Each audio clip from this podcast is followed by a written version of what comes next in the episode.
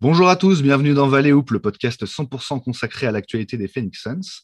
Les Suns qui cette semaine euh, ont soufflé le chaud et le froid, il y a eu du bien et du moins bien avec euh, deux victoires et une défaite. Et euh, pour parler de tout ça, comme d'habitude, j'ai mon, fidèle acolyte Hicham qui est là. Comment ça va Hicham? Ah, Salut Rod, ouais ça va très bien, très bien. une bonne petite semaine. Et toi? Ça va pas mal, écoute, ouais, ouais, ouais.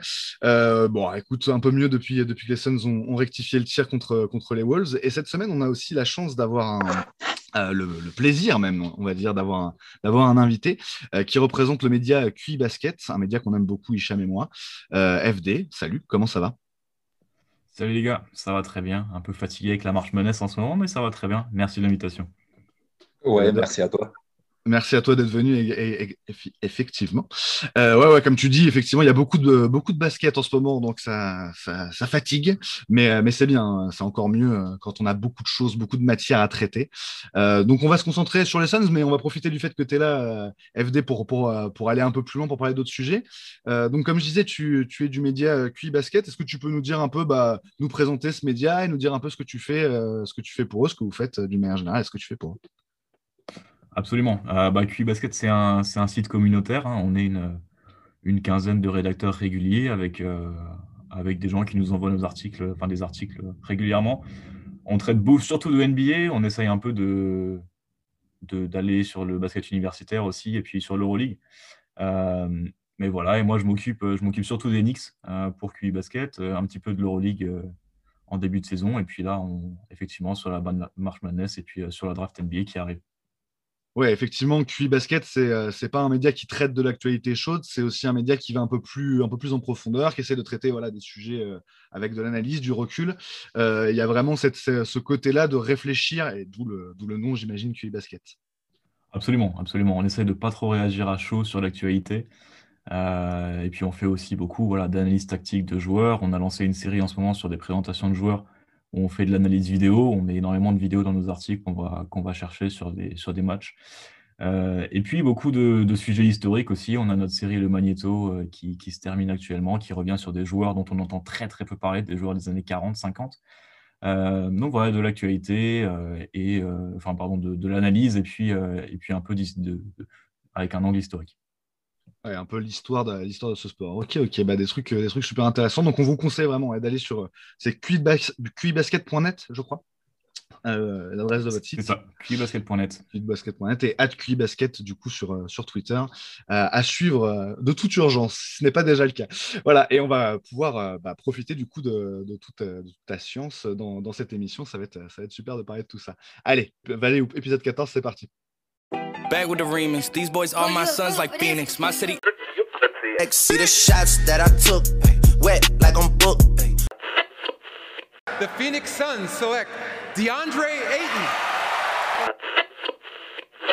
Sun came out. I went about to drop top.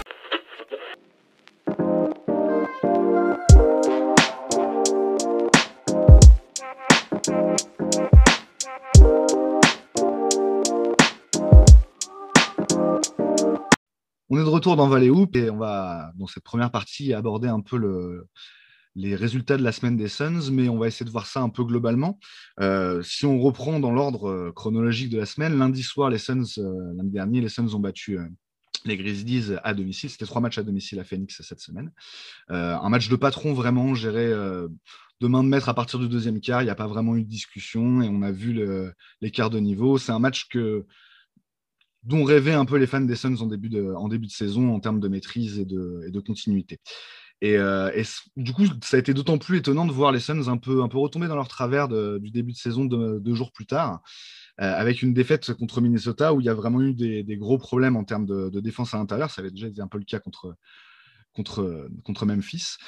Euh, mais là, il y a vraiment eu un, bah, Anthony Edwards qui a mis le feu à la raquette, à la raquette des Suns tout simplement. Towns qui, à distance et à l'intérieur, s'est bien fait plaisir aussi. Résultat, à, eux deux, les deux, les deux numéros 1 de draft des, Wolves ont mis 83 points. Euh, et, du coup, les Suns ont eu du mal à, gérer tout ça et ont fini par, s'incliner dans le Money Time. Euh, revanche dès le lendemain, euh, donc voilà, face à, face à Minnesota, toujours à Phoenix. Et c'est un match qui avait commencé un peu sur la même base que le match de la, nuit précédente, jusqu'à l'exclusion de, Monty Williams dans le deuxième quart. Il s'est un peu énervé euh, sur les arbitres après une faute, selon lui, non sifflée euh, sur Michael Bridges. Et, il a pris de technique en quelques instants, il s'est fait sortir. Et ça fait un peu l'effet que ça fait parfois dans ce genre de cas. C'est-à-dire que bah, subitement, à partir de ce moment-là, les calls ont été un peu plus en faveur des Suns. et en fait, progressivement, Phoenix a, pris, le contrôle de ce match-là fin du deuxième quart, enfin du troisième quart et, et début du quatrième quart, c'est là que ça s'est vraiment fait. Et, euh, et, on a ressenti voilà, des, Suns euh, euh, avec leur force collective, avec le banc qui apporte. Langston Galloway qui a fait deux matchs là très, très convaincants, même une semaine globalement très convaincante. Cameron Payne aussi qui a enchaîné trois, trois matchs assez, assez convaincants. Et il s'est passé, bref, beaucoup de choses dans, toute cette semaine des Suns, entre voilà, ces, ces, problèmes de défense intérieure, toujours le Kaeton, les arbitres. Enfin voilà, il y, a, y, a eu beaucoup de choses à dire. Toi, FD, qu'est-ce qui t'a marqué dans ces trois matchs, dans cette semaine des Suns? Moi, c'est vrai que je regarde assez peu les, les Suns, hein, je vous l'avoue, mais là, du coup, euh, comme je sais que j'étais invité, j'ai jeté un coup d'œil. Moi, c'est Michael Bridges. C'est Michael Bridges, c'est un joueur que, j'adore euh, depuis, depuis sa draft. J'ai toujours les nerfs que on, ait préféré Kevin Knox à Michael Bridges, mais bon, ça c'est comme ça. Euh, oui, on, moi, on précise que tu es supporter des Knicks. absolument. Chose qui a son importance, effectivement. Absolument. Du coup, voilà, moi, je, pleure quand je vois Michael Bridges en, en, orange, mais pas en orange des Knicks. Euh, et moi, c'est Michael Bridges. Enfin, qu'est-ce qu'il est fort? C'est vrai que je l'avais un peu perdu de vue. Euh, c'est un des meilleurs tireurs NBA, euh, dis-moi si je me trompe, hein, un des meilleurs tireurs NBA cette, cette, saison. moi, ce qui m'a impressionné, c'est son, son, ajustement, sa défense sur Anthony Edwards sur le deuxième match. Hein. Anthony Edwards qui a fini à 4 sur 18 et 7 euh, balles perdues sur le deuxième match. Euh, voilà, moi, c'est Michael Bridges. Que ce soit en défense, que ce soit sur le tir, mais surtout sur le playmaking, qui est quelque chose que je n'avais pas forcément vu. Ah bah, euh, il, finit, il finit la semaine autour de, autour de 7 passes décisives de moyenne. C'est très fort. Ah ça fait partie de sa croissance, effectivement. Bah, c'est intéressant que tu nous en parles parce que voilà, Hicham et moi, on est vraiment fans de joueurs, mais comme beaucoup de, beaucoup de, personne euh, parmi les fans des Suns. Et, euh, et, comme on le voit voilà, vraiment euh, progresser semaine après semaine, ça nous semble presque évident maintenant qu'il a un niveau, bah, voilà, comme, on, comme on le dit, comme Hicham le dit parfois, d'élite role player. Et, et effectivement, ouais, c'est intéressant d'avoir, d'avoir ton avis là-dessus et, et, de se rendre compte que bah oui, ça frappe aussi, même en tant que, que non-fan des Suns, quand tu tombes sur un match, un match de Phoenix, tu vois ce mec crève l'écran, en fait, tout simplement. Ouais, et il y, a autre, y a autre chose aussi, c'est que euh, FD euh, en pleurs, je peux comprendre. C'est vrai que Michael Bridges, euh, Kevin Knox, c'est pas le même rapport, mais euh, ils pleurent pas autant que les fans des Sixers parce que eux, ils ont vraiment le mort de dingue, ce qui est normal parce que parce que voilà, ils l'avaient entre les mains. c'est un local de l'étape. c'est exactement ce qu'il leur fallait et puis ils ont décidé de l'échanger contre Zaire Smith qui est plus en NBA, il me semble. C'était ma question. Est-ce qu'il est encore en NBA euh, Je ne crois pas. Peut-être en G-League. Il, était en G-League. Il était en G-League il n'y a pas longtemps, mais j'ai pas suivi derrière euh, où est-ce qu'il en est actuellement, s'il est toujours en G-League ou pas. Mais en tout cas, il joue pas en NBA. Et, euh, et franchement, c'était un sale trade pour eux parce que la deuxième partie de ce trade-là, c'était le pic de Miami 2021, celui qui arrive là. Et Miami, normalement, ne devrait pas avoir un pic meilleur que 18-20 a priori cette année. Donc, ils vont peut-être hériter de voilà, un pic, on va dire 18, plus Zaire Smith contre Michael Bridges. Bon, bah, c'est perdu. Et tant mieux pour nous, on est très content. On adore Michael parce que c'est un joueur super efficace en attaque, qui joue bien, qui joue hyper intelligemment, qui fait toujours la bonne passe, qui perd très très peu de ballons. C'est aussi un, guerrier, c'est un teammate euh, ultime. Enfin, il a, pas vraiment. C'est un tout, quoi. Moi, tu me dis Michael Bridges, euh, je te le prends contre. Et, je vais vous choquer, hein, et je vais choquer les auditeurs. Et je m'en fiche, comme d'habitude, de choquer du monde. Je dis toujours ce que je pense, euh, comme je le pense. Moi, tu me proposes Jason Tatum contre Michael Bridges, je dis non, je veux pas. Je garde Michael Bridges, je m'en fous de Tatum. J'ai pas besoin de euh, tes points à 42-43%. Ouais, tu vois on en est, FD, on est, on, est, on est à ce point amoureux que voilà, même un All-Star. Hein.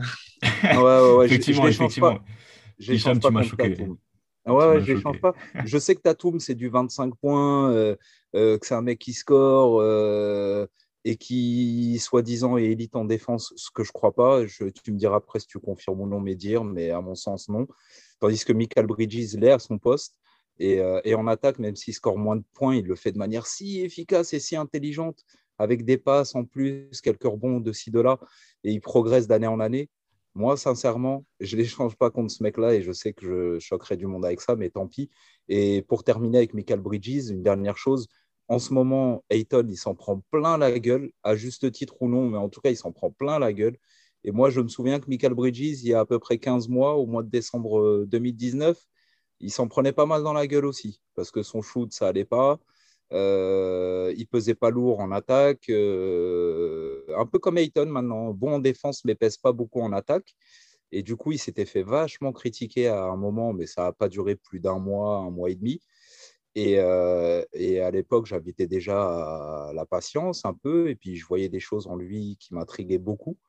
Et, j'ai envie de faire un petit clin d'œil par rapport à actuellement où Ayton se fait démonter.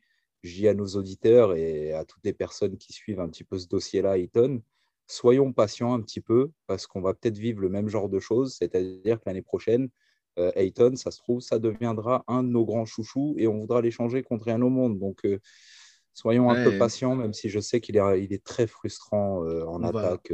Effectivement, il, faut, il faut rester patient, c'est le plus important. Et de toute façon, il y a, on, en, a parlé un peu la semaine dernière, il y a une grosse impatience autour de, de, de DeAndre Ayton.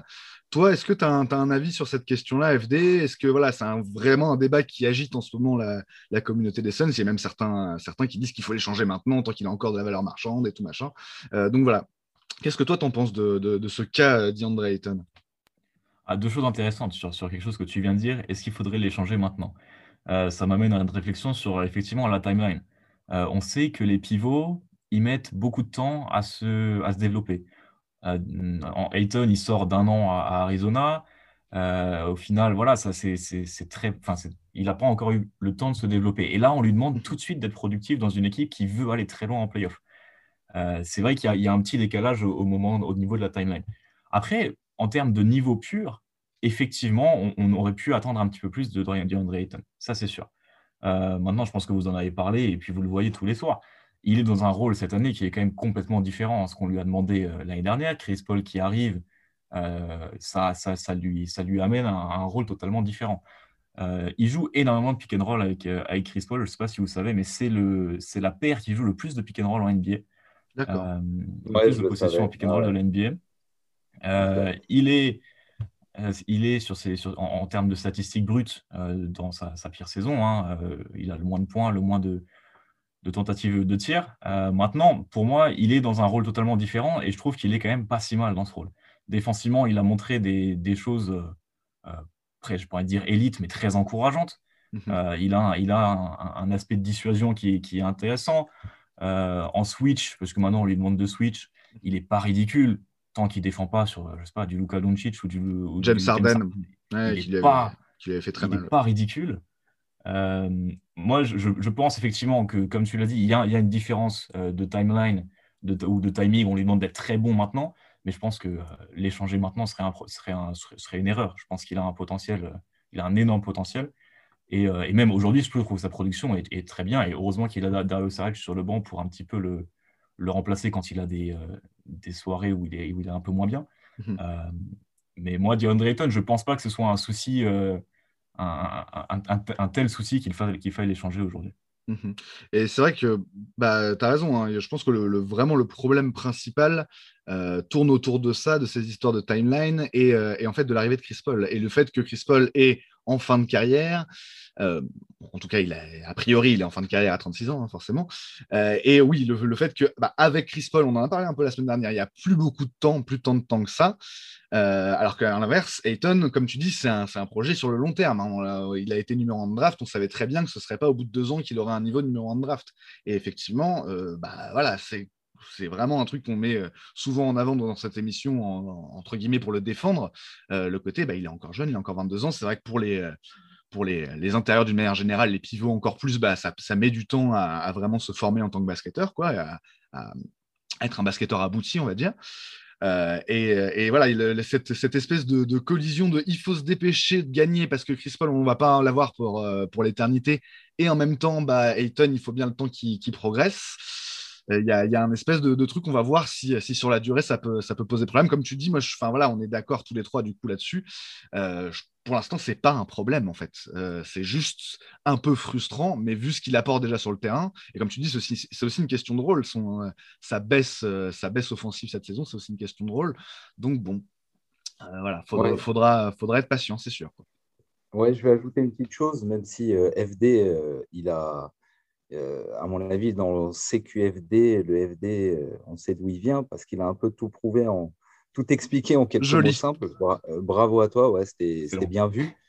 c'était très bien vu parce que vraiment, tu as tout dit. Tu as tout dit. Voilà, repasser la séquence d'une minute là pour bien comprendre la situation, c'est exactement ça. C'est-à-dire, tu as un pivot avec lequel il faut se montrer patient parce que c'est comme ça avec les big men en NBA, même les numéros 1 de draft quand ce n'est pas des Towns ou des Tim Duncan ou voire même des Boogie Cousins, des gars comme ça, les pivots, euh, quand ils ne sont pas encore euh, bien mûrs, bah, euh, ça leur prend généralement 2, 3, 4 ans NBA avant de complètement s'acclimater au jeu et à trouver leur spot, etc. Et c'est vrai que là, du coup, la timeline, comme a très bien résumé FD, bah, c'est vraiment le problème actuel. C'est-à-dire que Paul, bah, sa timeline, sa, sa, fenêtre, là, elle est courte.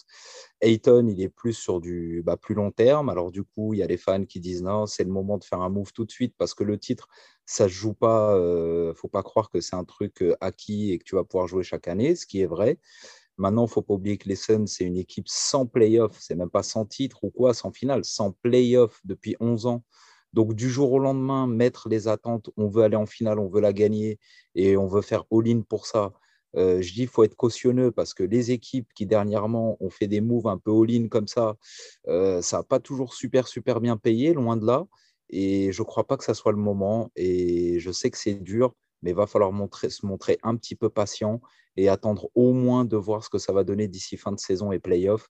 Et si vraiment Ayton continue à être timoré, timide en attaque, manque d'impact alors qu'il a un physique de dieu grec et qui continue un peu à être euh, comme ça, comme un enfant en attaque, oui, clairement, à l'intersaison, c'est fort possible euh, qu'il commence à y avoir des, des, bruits de plus en plus, de plus, en plus euh, bah, bruyants. Et, et, je pense en particulier à l'affaire Carl Towns, parce que si dans le même temps, Carl Towns, il dit Moi, j'ai envie de me tracer, bon, bah là, clairement, dans la tête des fans des Suns, c'est en mode ramène tout de suite le meilleur ah pote bah de boucle dans l'équipe.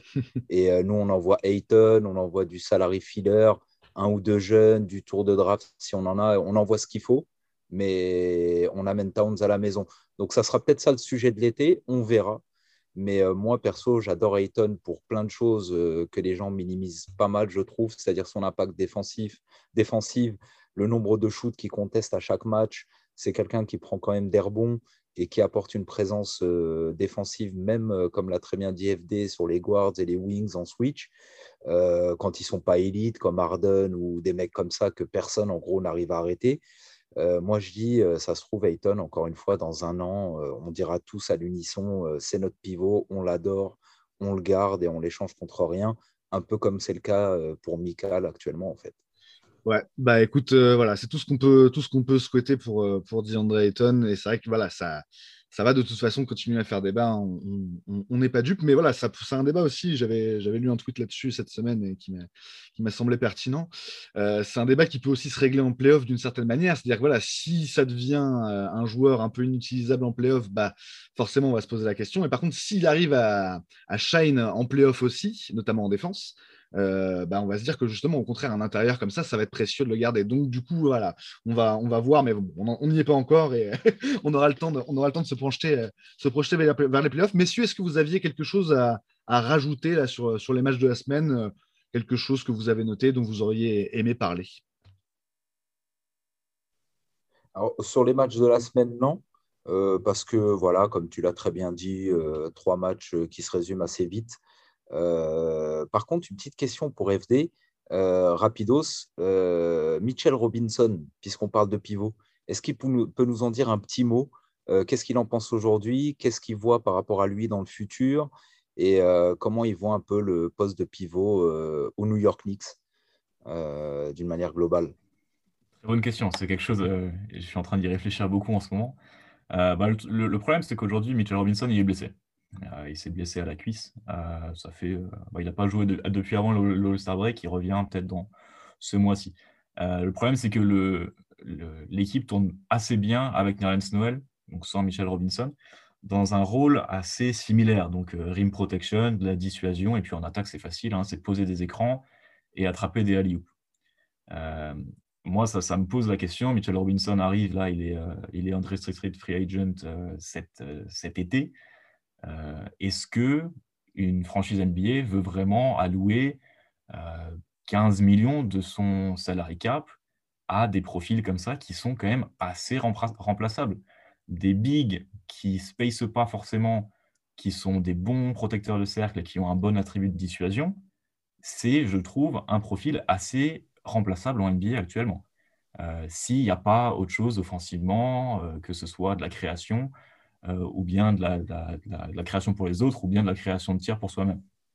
Ouais, en fait, les, pivots, d'une manière générale, dis-moi si tu es d'accord, et Rod aussi, j'ai l'impression que c'est soit tu es un pivot élite et tu vas te payer, tu vas te monnayer assez cher, soit tu es un pivot moyen ou faible, et dans ce cas-là, l'écart de salaire ne va pas être énorme. C'est-à-dire que tous les pivots qui font pas partie en gros du top 15, on va dire, d'une manière générale, euh, risquent de se retrouver à des niveaux euh, euh, soit de mid-level exception, soit même inférieurs à ça, en fait. Et du coup, tu as parlé de 15 millions. Et toi, tu penses que Mitchell Robinson, sur le marché de la free agency cet été, tu penses qu'il est susceptible de recevoir soit d'Enix ou d'une autre équipe une offre de cet ordre-là de 15 millions par saison sur du long terme?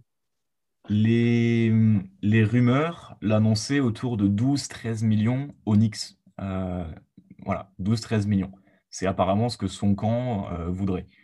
Euh, et c'est apparemment ce que l'Enix serait prêt à lui donner, 12 millions sur 3-4 ans. donc 12 millions chaque année. Hein. je ne serais pas surpris de voir une équipe, lui poser un petit peu plus que ça, donc de l'ordre de 15 millions. parce qu'il a quand même il a même un, gros potentiel offensivement. C'est un des meilleurs euh, joueurs sur, euh, sur pick and roll quand, on roll parce qu'il a, un catch radius, donc il a des bras énormes, euh, il, a des, un très bon toucher, il peut attraper des ballons de n'importe où et les mettre dans le cercle. ça, c'est son gros point fort offensivement et c'est un, bon, un bon avantage comparatif pour, pour des équipes. Défensivement, il est encore un petit peu naïf, mais il a, un petit peu arrêté d'avoir son problème avec les fautes. Là, il fait moins de fautes par 36 minutes cette année. Euh, et il est beaucoup moins en foul trouble. Euh, donc, ça ne m'étonnerait pas de voir une équipe mettre 15 millions, 15 euh, millions sur Mitchell Robinson, qui est encore jeune. Il me semble qu'il a 22 ans. il a, ah, il a que 22 ans. Ouais, il est assez, il est assez jeune. Hein. Il n'est pas allé à l'université. Il a fait, il a il arrivé, Il est arrivé très très jeune en NBA aussi, c'est ça. Donc, ça reste, comme on disait un peu tout à l'heure pour Ethan, ça reste un peu encore un diamant brut dans le sens où bah voilà, c'est un, un, pivot qui est jeune, avec du potentiel, avec des capacités athlétiques qui sont vraiment hors du commun. Ça, moi, comme, euh, comme toi, FD, ça m'étonnerait pas qu'il y ait une équipe qui soit prête à miser là-dessus et sur ce qu'il apporte déjà, entre guillemets, en défense, euh, sur le côté. Bon, bah voilà, il a. ouais, il faudrait regarder, il doit avoir 22 ans, 21 ou 22 ans, mais euh, s'il se développe ah vraiment non, 21, bien. Non, c'est impossible. Il a 22, 23. En gros, il a 23 cette année parce que tu ne peux pas être bah, drafté en dessous de 19 ans. Oui, c'est ça. Donc, il a, 22 ans, je pense, du coup. Il, est né en 98. Hein, donc, il a 22 ans et il arrive sur ses 23. Il arrive sur ses 23, c'est ça. Donc, c'est un truc où tu peux te dire, je sais pas, par exemple, un truc à la Christian Wood, tu vois, sur, euh, sur 4-5 ans, il peut devenir un joueur comme ça. Enfin, il y a des équipes qui seront intéressées euh, sur, sur ce profil-là. Après, effectivement, au-delà de 15 millions, bon, ça, me paraît, ça me paraît compliqué. Est-ce que les Knicks s'aligneront si c'est 15 millions? Euh, moi, je vais donner mon avis là-dessus juste avant FD, mais euh, je ne pense pas, moi, perso, qu'ils prennent 15 millions. Je ne pense pas.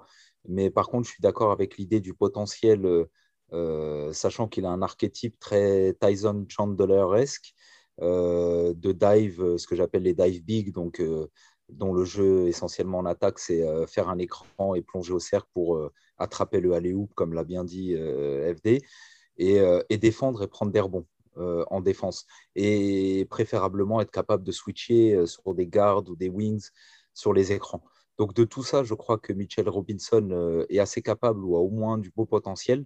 Donc c'est pour ça que je ne le vois pas prendre normalement en free agency perso moins de 10 millions. Je ne pense pas qu'il va se monnayer à moins que ça. Par contre, 15 millions, je pense que c'est un peu beaucoup, mais comme a dit FD, bah, peut-être qu'une équipe autre que l'Enix pour pouvoir l'attirer dans leur filet, vont devoir surpayer un petit peu. Auquel cas, ouais, ça se trouve, on va peut-être voir Mitch Robinson prendre entre 12 et 15 millions. Ben, on verra bien. Mais moi, perso, si je suis GM d'une franchise, je ne paye pas un pivot comme ça 15 millions parce que justement, je sais que je peux avoir normalement euh, des pivots d'à peu près le même acabit, quitte à ce qu'ils soient un petit peu moins forts, admettons, mais que je vais payer euh, entre le minimum et euh, une room exception, quoi, c'est-à-dire 5 millions par saison.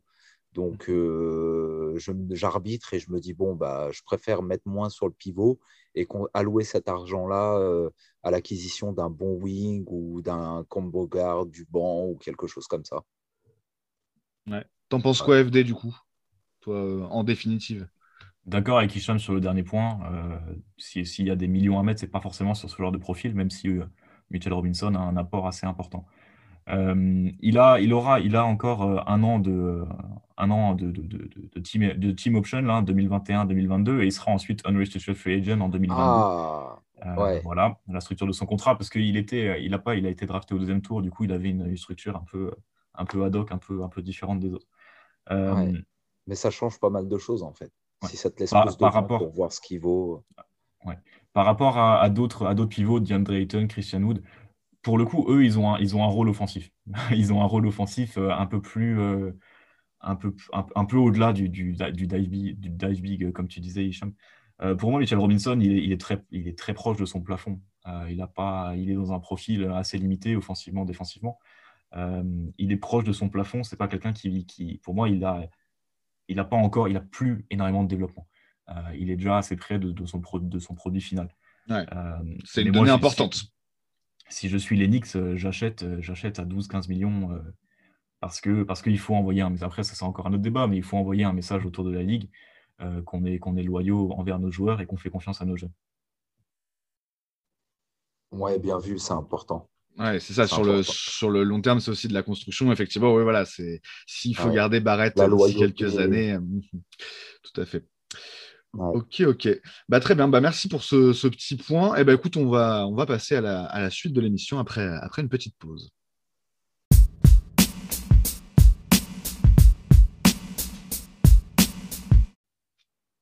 Valéoup, c'est reparti euh, et on va parler un peu, euh, encore une fois, un peu après la semaine dernière euh, de trade deadline, mais cette fois-ci de manière plus concrète, puisqu'il y a eu pas mal d'avancements depuis, depuis la semaine dernière. quelques, quelques trades qui sont tombés. Bah, on avait dit que PJ Tucker était un des, un des gros noms de, de, cette trade deadline et il est, il est finalement allé aux Bucks. et les Bucks qui, donc, du coup, ont dû faire de la place dans leur, dans leur roster et, et ont et conduit euh, Tory Craig. Tory Craig qui se retrouve donc, euh, bah, à Phoenix euh, contre des, considérations financières.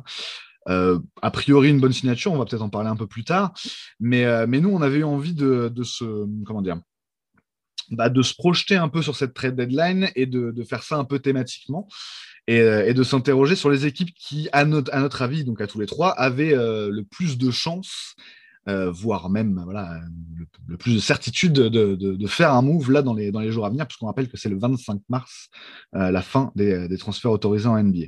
Euh, donc je vais commencer par toi, FD. Quelle est selon toi l'équipe qui va, quoi qu'il arrive, bouger encore ou, ou commencer à bouger d'ici la trade deadline?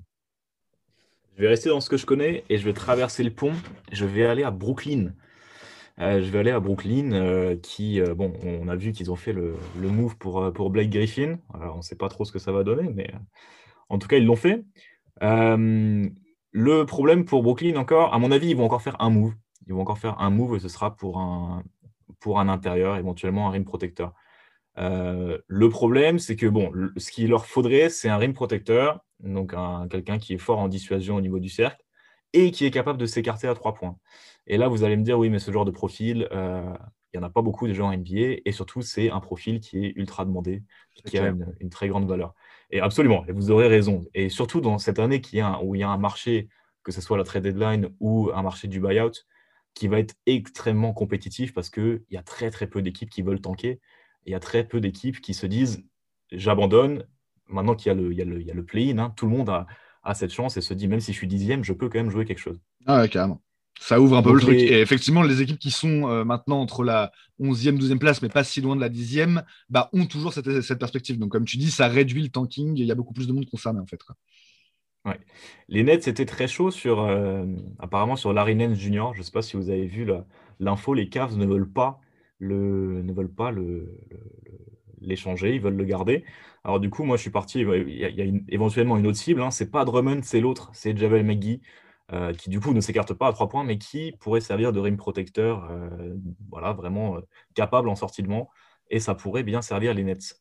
Autre chose intéressante pour les Nets, c'est qu'il y a le contrat de Spencer Dinwiddie. Alors je vous rappelle Spencer, Dinwiddie qui est toujours en rééducation, hein, qui s'est fait les croisés, mais le, son contrat, son 11 millions, pourrait permettre aux Nets, si une équipe veut récupérer Spencer Dinwiddie, d'aller trader un joueur qui, a un salaire autour de 10-15 millions pour équilibrer le, trade de, manière financière. Et donc ça, ça pourrait être intéressant pour les, Nets. Euh, moi, pour l'instant, je vais rester conservatif. Je vais dire qu'ils ne vont pas trader Dinwiddie, mais qu'ils vont se rabattre peut-être sur un profil comme Javel McGee. Mhm. Après, c'est vrai que, comme tu disais, et c'est ça qui est, intéressant dans, le cas des Nets, c'est qu'eux, ils sont vraiment sur le all-in, bon, voilà, de manière, de manière claire et évidente. Euh, mais du coup, dans cette perspective-là, bah, ça leur sert pas à grand-chose finalement de garder le, contrat de Dinwiddie euh, là tout de suite. C'est compliqué parce qu'il est blessé, donc trader un joueur qui, s'est fait les croisés il y a, a 3-4 mois, c'est c'est forcément, euh, plus, difficile, mais c'est un joueur qui a tellement montré euh, en NBA ces dernières années que forcément il a, il a une valeur marchande, plus un contrat qui est pas. Qui pour toi, c'est pas. Ouais, bah après, voilà, pour, pour Maggie, c'est sûr qu'ils n'auraient pas besoin d'envoyer ça comme contrepartie, mais euh, pour toi, c'est pas un truc qu'ils vont tenter de faire, même encore plus gros, c'est-à-dire aller chercher un, joueur. Alors après, j'avoue, j'ai pas de profil forcément en tête, d'intérieur rim protector à 10-15 millions l'année actuellement, qui serait plus valable, on va dire, que Maggie. Euh, qui serait presque un titulaire en puissance chez eux, puisque finalement, on sait que, que DeAndre Jordan, bon, voilà, en défense, c'est quand même compliqué, quoi. Je sais pas ce que tu en penses, FD, sur la, possibilité d'aller chercher encore plus gros que, que juste un Maggie, quoi? Euh, je, pense que c'est fort possible et je pense qu'ils vont vraiment essayer de le faire.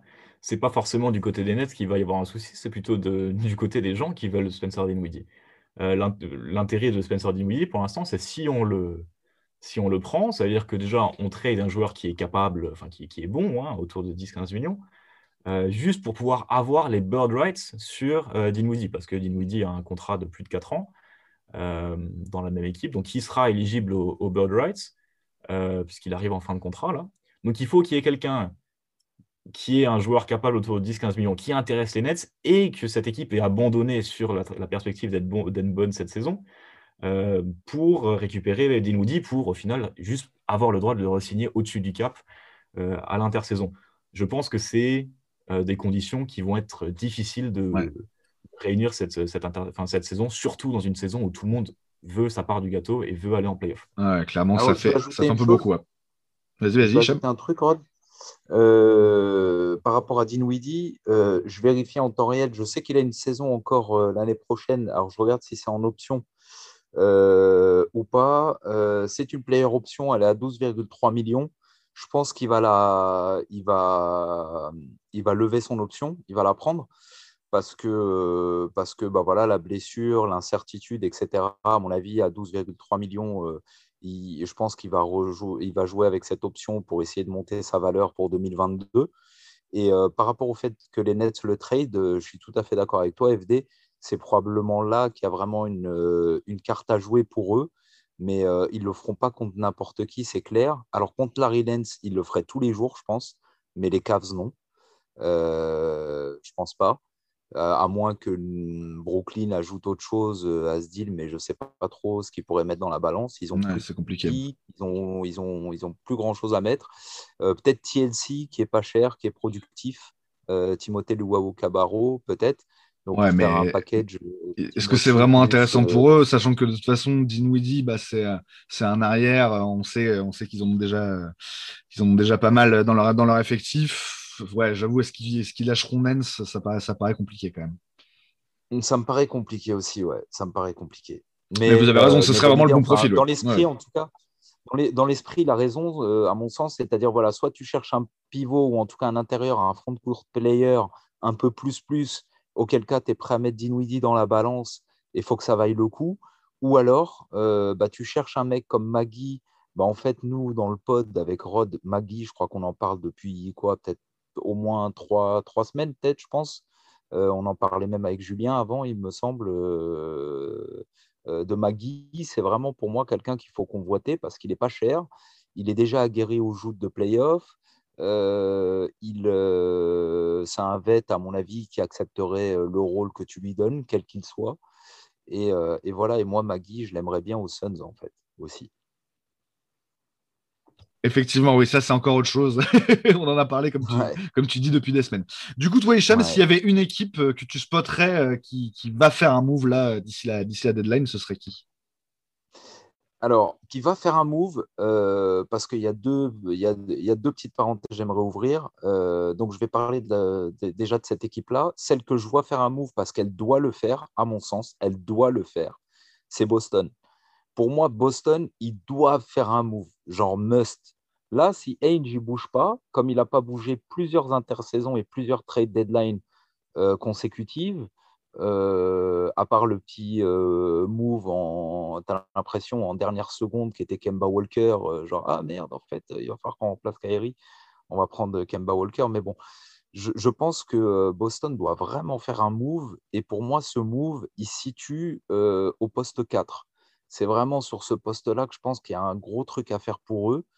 Et, euh, du coup, ils ont des draft picks. Euh, j'en ai plus, euh, enfin, j'ai, j'ai pas les, références exactes de ces draft picks, mais je sais qu'ils en ont pas mal de différentes équipes. Ils ont les leurs. Ils ont quelques bons jeunes à faire valoir. Alors, de ce que j'ai compris de la communauté Celtics, c'est Robert Williams, même pas touche. Genre, tous les fans des Celtics avec qui j'ai discuté de ce mec-là, ils m'ont tous dit la même chose. Lui, tu touches pas. Il reste. Ils le veulent à tout prix. A priori, gros potentiel. Il est très productif dans des minutes limitées, mais il monte en, régime et, voilà, ils veulent en faire leur pivot, leur pivot officiel hein, dans, à court terme. meilleur que Ty, c'est meilleur que que Tristan Thompson. Donc pour moi, c'est un 4, idéalement un stretch fort, ça serait bien pour eux, hein, histoire de ne pas engorger la raquette avec un mec comme Williams ou Tice qui ne peut pas vraiment écarter, enfin non, c'est pas vraiment la force première. Euh, peut un petit peu, mais, bon, bref, tu ne veux pas engorger la raquette. Et, et du coup, qu'est-ce qu'il pourrait y avoir comme trade pour eux? Euh, là, je pense, euh, dites-moi si je me trompe, mais pour la trade deadline de candidats potentiels, un, bon 4 pour eux, si possible, stretch fort, euh, je ne vois pas beaucoup de candidats. J'en vois peut-être un ou deux qui risquent de coûter un peu d'argent, enfin un peu d'assets, mais qui pourraient être intéressants pour eux, sachant qu'ils vont tous les deux être restricted free agent cet été. C'est John Collins et Laurie Markkanen. Euh, alors dites-moi ce que vous en pensez d'un de, ces deux joueurs-là qui pourrait éventuellement finir avec le maillot de Boston en échange de euh, un, deux, trois jeunes de Boston, euh, des bah, tours de draft qu'ils ont, ça veut dire des futurs assets en fait. Est-ce que c'est vraiment le bon profil dans le sens où c'est encore des, des joueurs assez jeunes avec, bah voilà, qui sont déjà productifs et qui, qui apportent? Mais, euh, mais est-ce que. Bah, ça va avec la timeline de Tatum, de Brown, tu vois. Oui, c'est vrai, effectivement, tu as raison. C'est sur le côté générationnel, mais est-ce qu'ils n'ont pas besoin, justement, ce qu'ils n'ont pas réussi à avoir avec Kemba, euh, et ce qu'ils ont perdu pour le coup avec Hayward, euh, d'un joueur vraiment confirmé, euh, d'un vétéran, tout simplement, d'un vrai vétéran NBA, avec un niveau proche All-Star on va dire. Est-ce que c'est pas ça qui manque à leur effectif, encore une fois, comparé à celui de l'année dernière où Hayward a assuré ce rôle-là un peu, un peu en sous-marin, on va dire? Euh, sans, qu'on le remarque trop. Tu vois, voilà, ce type de joueur-là, alors Gordon n'apporte euh, apporte pas les mêmes choses, mais voilà, avec beaucoup, avec beaucoup plus d'expérience que simplement un, mec de, troisième, quatrième année. Alors effectivement, tu as raison, c'est-à-dire que euh, connaissant Danny Ainge, il va, il va forcément essayer d'aller sur ces, ces dossiers-là qui sont des dossiers, des dossiers chauds. On parlait aussi beaucoup d'un d'un intérieur plus scoreur. Il y a le nom de Vucevic qui a été, qui a été avancé. Est-ce que toi, ça te paraît réaliste?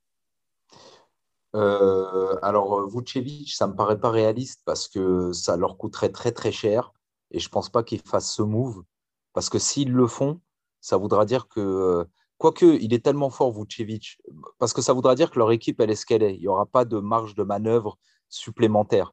Tu fais all-in sur Vucevic, c'est-à-dire tu lâches tout, tu lâches tout ce que tu as de bon. tu lâches bah, Robert Williams, pourquoi tu le lâches là C'est pas le moment de chipoter. Euh, tu vas pas dire non à Vucevic parce que tu vas absolument garder Robert Williams. Voilà.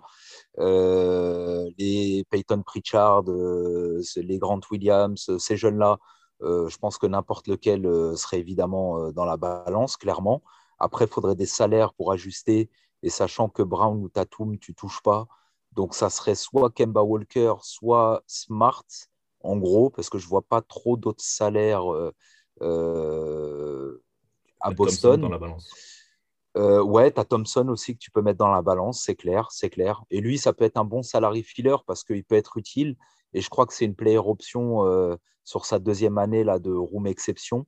Donc, euh, donc voilà, oui, oui, carrément. Tristan Thompson, Robert Williams, Marcus Smart, parce qu'il va falloir quand même envoyer un joueur qui intéressera Orlando. Ouais, et là, ça devient compliqué parce que si tu perds Marcus Smart, on a vu le résultat. Hein, quand, quand, Marcus Smart n'est pas là, ils sont, vraiment dans le mal, hein, Boston. Ouais, mais tout à fait. Mais du coup, est-ce que ce serait presque trop, en fait, pour eux Finalement, c'est ah, déshabiller Pierre pour habiller Paul, le fameux. Est-ce qu'ils se déshabillent pas trop en, perdant un joueur? Encore une fois, moi, je suis ah. un grand, ah, grand fan de Marcus Smart, c'est pour ça que je dis ça. Tu vois, mais... Euh, eh, non, effectivement. Je suis d'accord. Mais bon, tu perds, tu perds ton âme défensive, quoi. Donc, ça devient compliqué, quoi, aussi. Donc, euh, je sais pas. Mais tu as raison, hein, tu as raison. C'est-à-dire que euh, là où tu as vraiment raison, euh, je vais te lancer après FD sur, sur, la question des Celtics, mais là où Hicham, tu as complètement raison, à mon avis, c'est que s'ils veulent un joueur de ce calibre-là, dont je parlais juste avant, effectivement, un vétéran vraiment confirmé, limite All-Star, bah, il va falloir voilà, se, saigner, parce qu'à moins que bah, ils arrivent à trouver quelqu'un qui veuille bien de Kemba, mais sinon, sinon c'est compliqué. Quoi. FD, toi, qu'est-ce que tu penses euh, Qu'est-ce que tu penses des Celtics euh, À ton avis, voilà, est-ce qu'ils vont bouger euh, absolument? Est-ce que est-ce qu'ils vont réussir en fait à bouger absolument là sur sur, sur ce qui a? Oui, je pense. Je pense qu'ils vont réussir à bouger. parce qu'une une grande différence par rapport aux, années précédentes, c'est que cette année, ils ont une trade exception. Ils ont la trade exception de, qui, qui, qui, date de, de Hallerford, qui est de 28 millions. Donc, ils n'ont pas forcément besoin d'être euh, très bons en salarié, en salarié euh, filler, comme tu dis, euh, Hicham, parce que parce qu'ils ont cette, cette, grosse trade exception qu'ils peuvent, qui peuvent utiliser dans un trade. Donnée importante qu'on n'avait pas, qu'on pas mentionné, effectivement, tu fais bien de le dire, FD. Grave, grave, donnée essentielle même. Euh, je pense pas qu'ils aillent chercher Vucevic. Je pense pas. Je pense pas que ce soit un, profil qui leur, qui, leur intéresse, qui les intéresse. Pour moi, au niveau du poste 5, ils ont Rob Williams euh, qui, qui, qui, qui, et Daniel Tice qui sont un peu voilà, au centre de leur, de leur profil défensif. Euh, Vucevic, pour moi, ce serait donner trop euh, pour euh, un, impact, un impact qui, pour moi, ne, ne, fit pas forcément avec ce que les, ce que les Celtics essayent de faire. Il y a un autre, un, autre, un autre nom qui, pour moi, revient très, très souvent quand, quand je suis les fans des Celtics. c'est Harrison Barnes. Harrison Barnes, euh, qui, euh, je rappelle, euh, est aux, Kings actuellement. Il a, encore, il a encore deux ans dans son contrat, si on ne prend pas cela, donc trois ans avec cette saison, autour de 20 millions. mais pour le coup, il a cet aspect, il joue 4, il peut, il peut stretcher, il peut scorer en isolation. Défensivement, il est beaucoup moins ridicule qu'il a été dans ses premières années au Knicks ou à Dallas. pardon, au Knicks, aux, Warriors. Hein. Kings ou à Dallas. Euh, Harrison Barnes, je, je, beaucoup Harrison Barnes dans ces, dans ces discussions. Mhm. Ça serait un bon fit en plus, en plus pour Boston parce qu'il pourrait jouer stretch fort carrément. Défendre sur les quatre, il peut défendre sur, je pense, au moins euh, en gros 70-75% des quatre de la ligue. Euh, mais comme la plupart des équipes, compliquées de défendre sur des Anthony Davis ou des Zion Williamson ou des mecs comme ça avec des Harrison Barnes. Mais bon, c'est voilà, plus à la marge qu'autre chose. Donc, effectivement, très bon profil pour eux qui pourraient rentrer dans leur trait d'exception. Et euh, Sacramento, qui, à mon avis, compte tenu du profil, du niveau de son contrat et euh, du fait que Sacramento n'est pas une équipe qui, franchement, aujourd'hui devrait se considérer comme visant les playoffs, vraiment, parce qu'on voit que c'est quand même faible globalement. Bah, euh, les Kings, peut-être que tu leur envoies un bon pic de draft, c'est-à-dire un pic qui a une bonne chance de tomber entre, euh, je sais pas moi, 10 et 20 euh, pour faire un peu large, euh, mid-lottery, enfin mid-first round en gros. et tu n'as même pas besoin d'envoyer de salary filler si tu es prêt à encaisser la totalité du contrat. Ça peut être une forme de contrepartie pour Sacramento aussi, en mode les gars, on vous allège grave en masse, salariale. Et nous, par contre, on va se faire buter côté luxury tax, mais on va faire un petit move qui va vraiment nous push vers le haut. Donc, effectivement, je pense qu'il y, a quelque chose à voir de ce côté avec Harrison Barnes. c'est plutôt bien vu, à mon avis.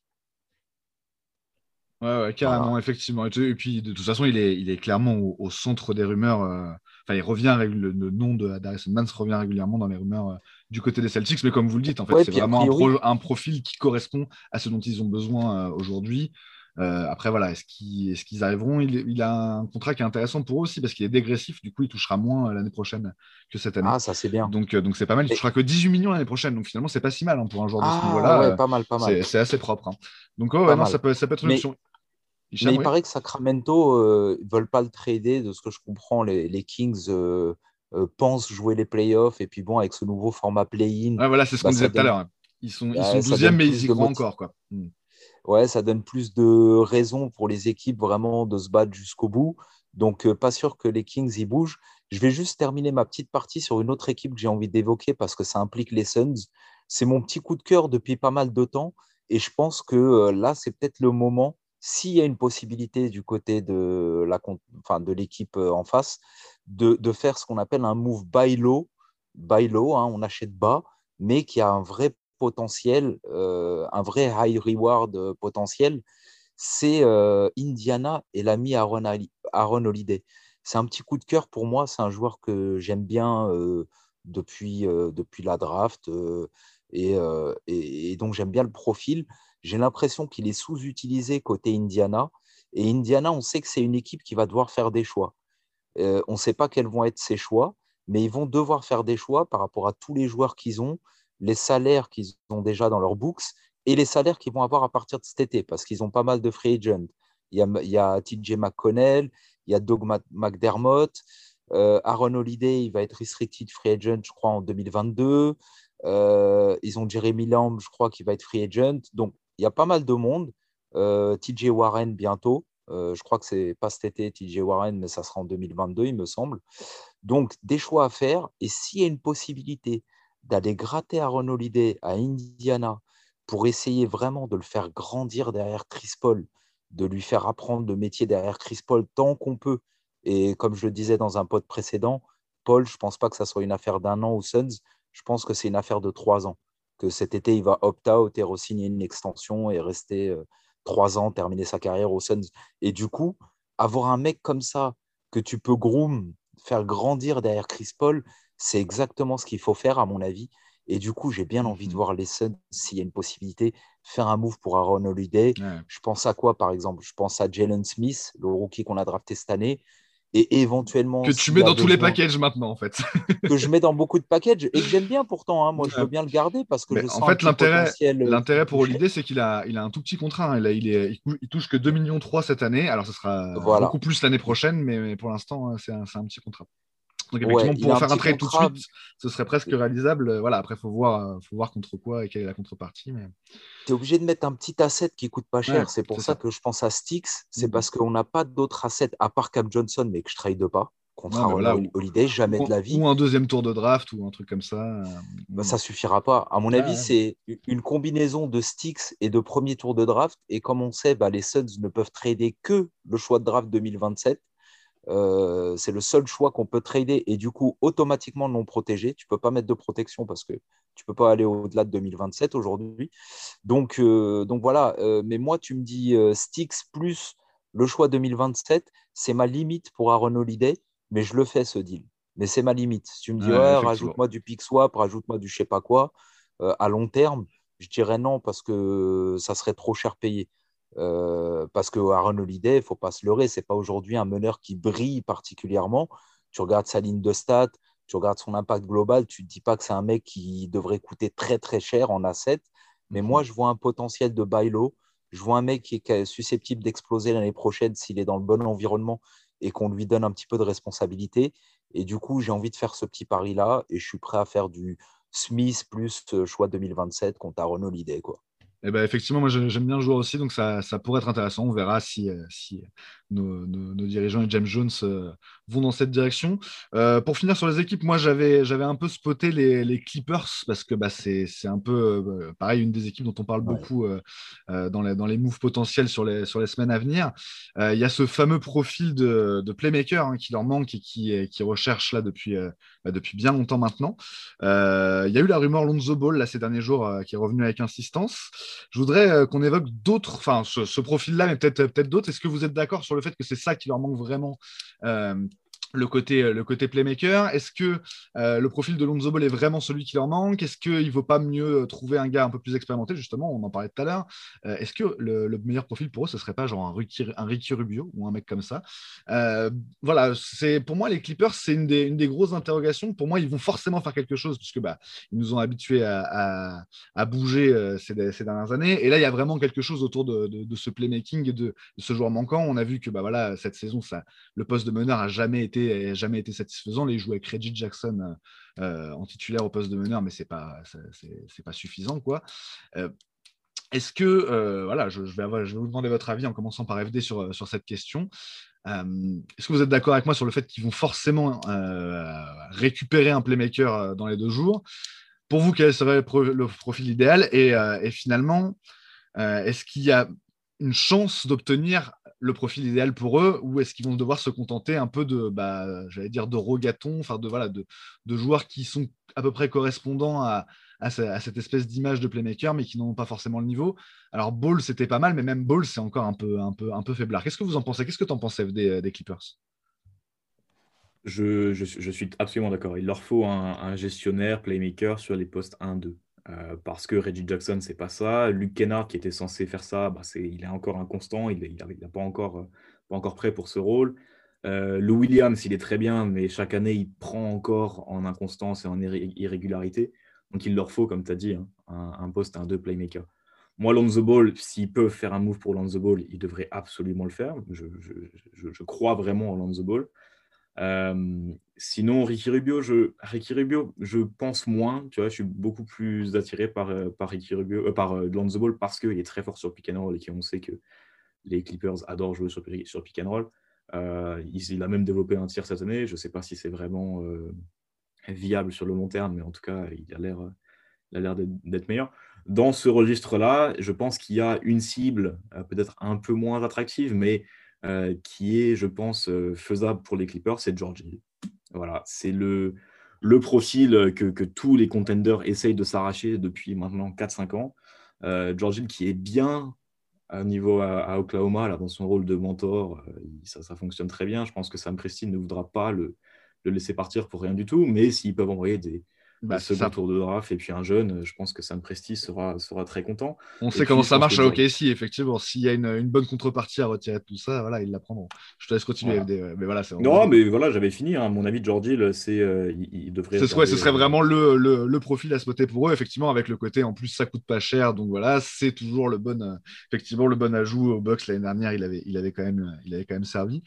Euh, ouais, ouais, intéressant. Qu'est-ce que toi tu, tu penses, Hicham, de, de ces Clippers et de, et de leur besoin de, de meneurs gestionnaires euh, bah, En fait, je pensais exactement à George Hill, justement. Donc, euh, ça, c'est bien vu. Il n'est pas très cher. je crois qu'il est à 10 millions. Dites-moi si je me trompe, 10, 11 millions, quelque chose comme ça, George Hill, il me semble. Donc, il n'est pas trop, trop cher. le profil que tu as évoqué aussi, Rod, j'y pense aussi, c'est Rubio. Euh, un de ces deux-là, je pense, ferait euh, beaucoup de bien aux Clippers parce que c'est une équipe euh, qui repose beaucoup trop de son playmaking sur leurs wings, Kawhi et, PG. C'est un peu mal les utiliser, je trouve, parce que si tu pouvais avoir ces mecs-là qui se concentrent vraiment plutôt sur le scoring et, et puis vraiment un meneur gestionnaire pour distribuer le pain, ça pourrait être pas mal. George Hill, c'est pas vraiment le même profil que Rubio. C'est peut-être plus adapté pour les Clippers dans le sens où euh, tu sais qu'il euh, va coûter un peu moins cher parce que bon, voilà. c'est ça, euh, c'est ce que tu disais, c'est 9 millions 5 cette année et 10 millions l'année prochaine. 9 millions 5.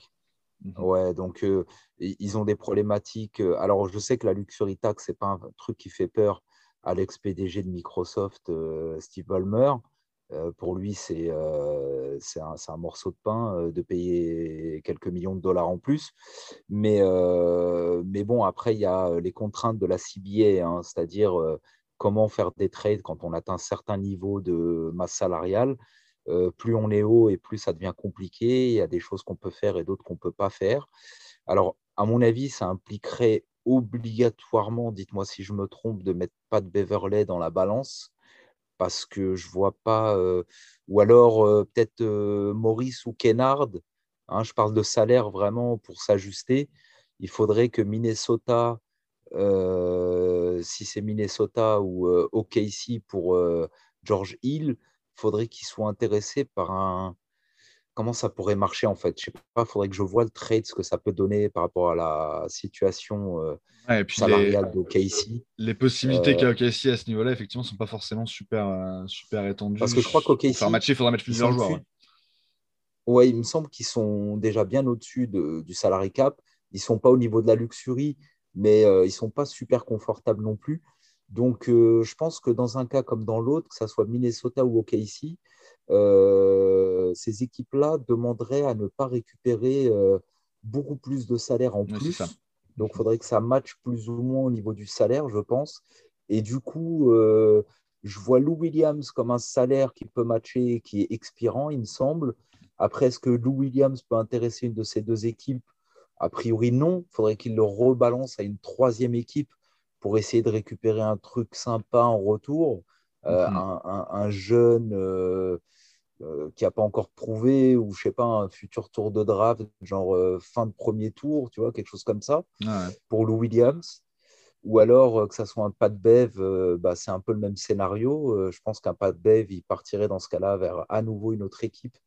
Enfin bref, c'est n'est pas mhm. évident pour les Clippers, à mon avis.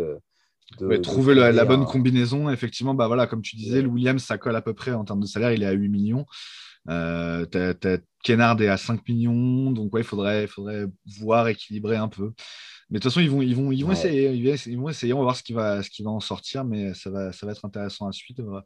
A priori, voilà. S'ils échangent veulent... Lou Williams contre George Hill, quoi, aussi, il faut se poser la question. C'est la question, effectivement. À vu le niveau de Williams cette année, je sais pas, ça, ça peut peut-être se tenter. Je sais pas trop, effectivement, ça, ça, va être curieux de voir comment ils vont faire. Euh, parce que il bah, pas bon en playoff, euh, Williams. Bah, en tout cas, l'année dernière, à chaque fois, il, est nul en playoff. Il a vraiment été décevant. effectivement, oui, voilà, euh, avec, avec d'autres équipes déjà avant, il avait, il avait déçu. C'était avec Houston, je crois, où il avait été vraiment décevant en, en playoff. donc, bref, on, verra bien, mais on verra bien comment, comment ça se passe. Mais c'est vrai que c'est c'est une donnée qui va être intéressante à suivre. On va passer un, une autre vision un peu de, de cette trade deadline, plutôt, plutôt côté joueur. Euh, FD, s'il y a un joueur qui, selon toi, va bouger euh, d'ici, euh, d'ici le 25 mars, c'est qui? Garrett Temple. Garrett Temple qui, est, au Wizards, du coup Intéressant. Il, est, il est au Bulls. Non. il est au Bulls, autant pour moi. Il est... Je suis perdu. Il est au Bulls, ouais. Il était, c'est un des très bons potes de Bradley Bill.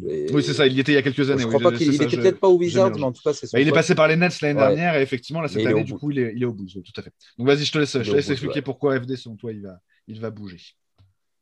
Parce qu'il est dans ce, euh, dans ce moule que tout le monde cherche et qu'on dit tout le temps de free and D. Euh, pour le coup, lui, il a les deux. Hein. C'est un, un, très bon défenseur et puis il peut jouer en, en catch and shoot, en spot-up. Euh, voilà, il peut être, il peut être intéressant là-dessus. Euh, est-ce que, encore une fois, est-ce que, euh, est que Chicago va vraiment vouloir euh, s'en débarrasser? Je ne sais pas. Il est un peu comme Tadeusz Young. Chicago, il y a un peu un entre-deux et apparemment, ils sont contents avec l'effectif qu'ils ont. Mais moi, je vois n'importe quelle, quelle équipe dont on a parlé là, que ce soit Utah, que ce soit les Clippers, que ce soit même voir les Nets, surtout les Sixers, peuvent tenter Garrett Temple. et contre, contre un second tour et éventuellement peut-être un jeune asset euh, ou deux second tours, je pense que ça, ça peut se faire.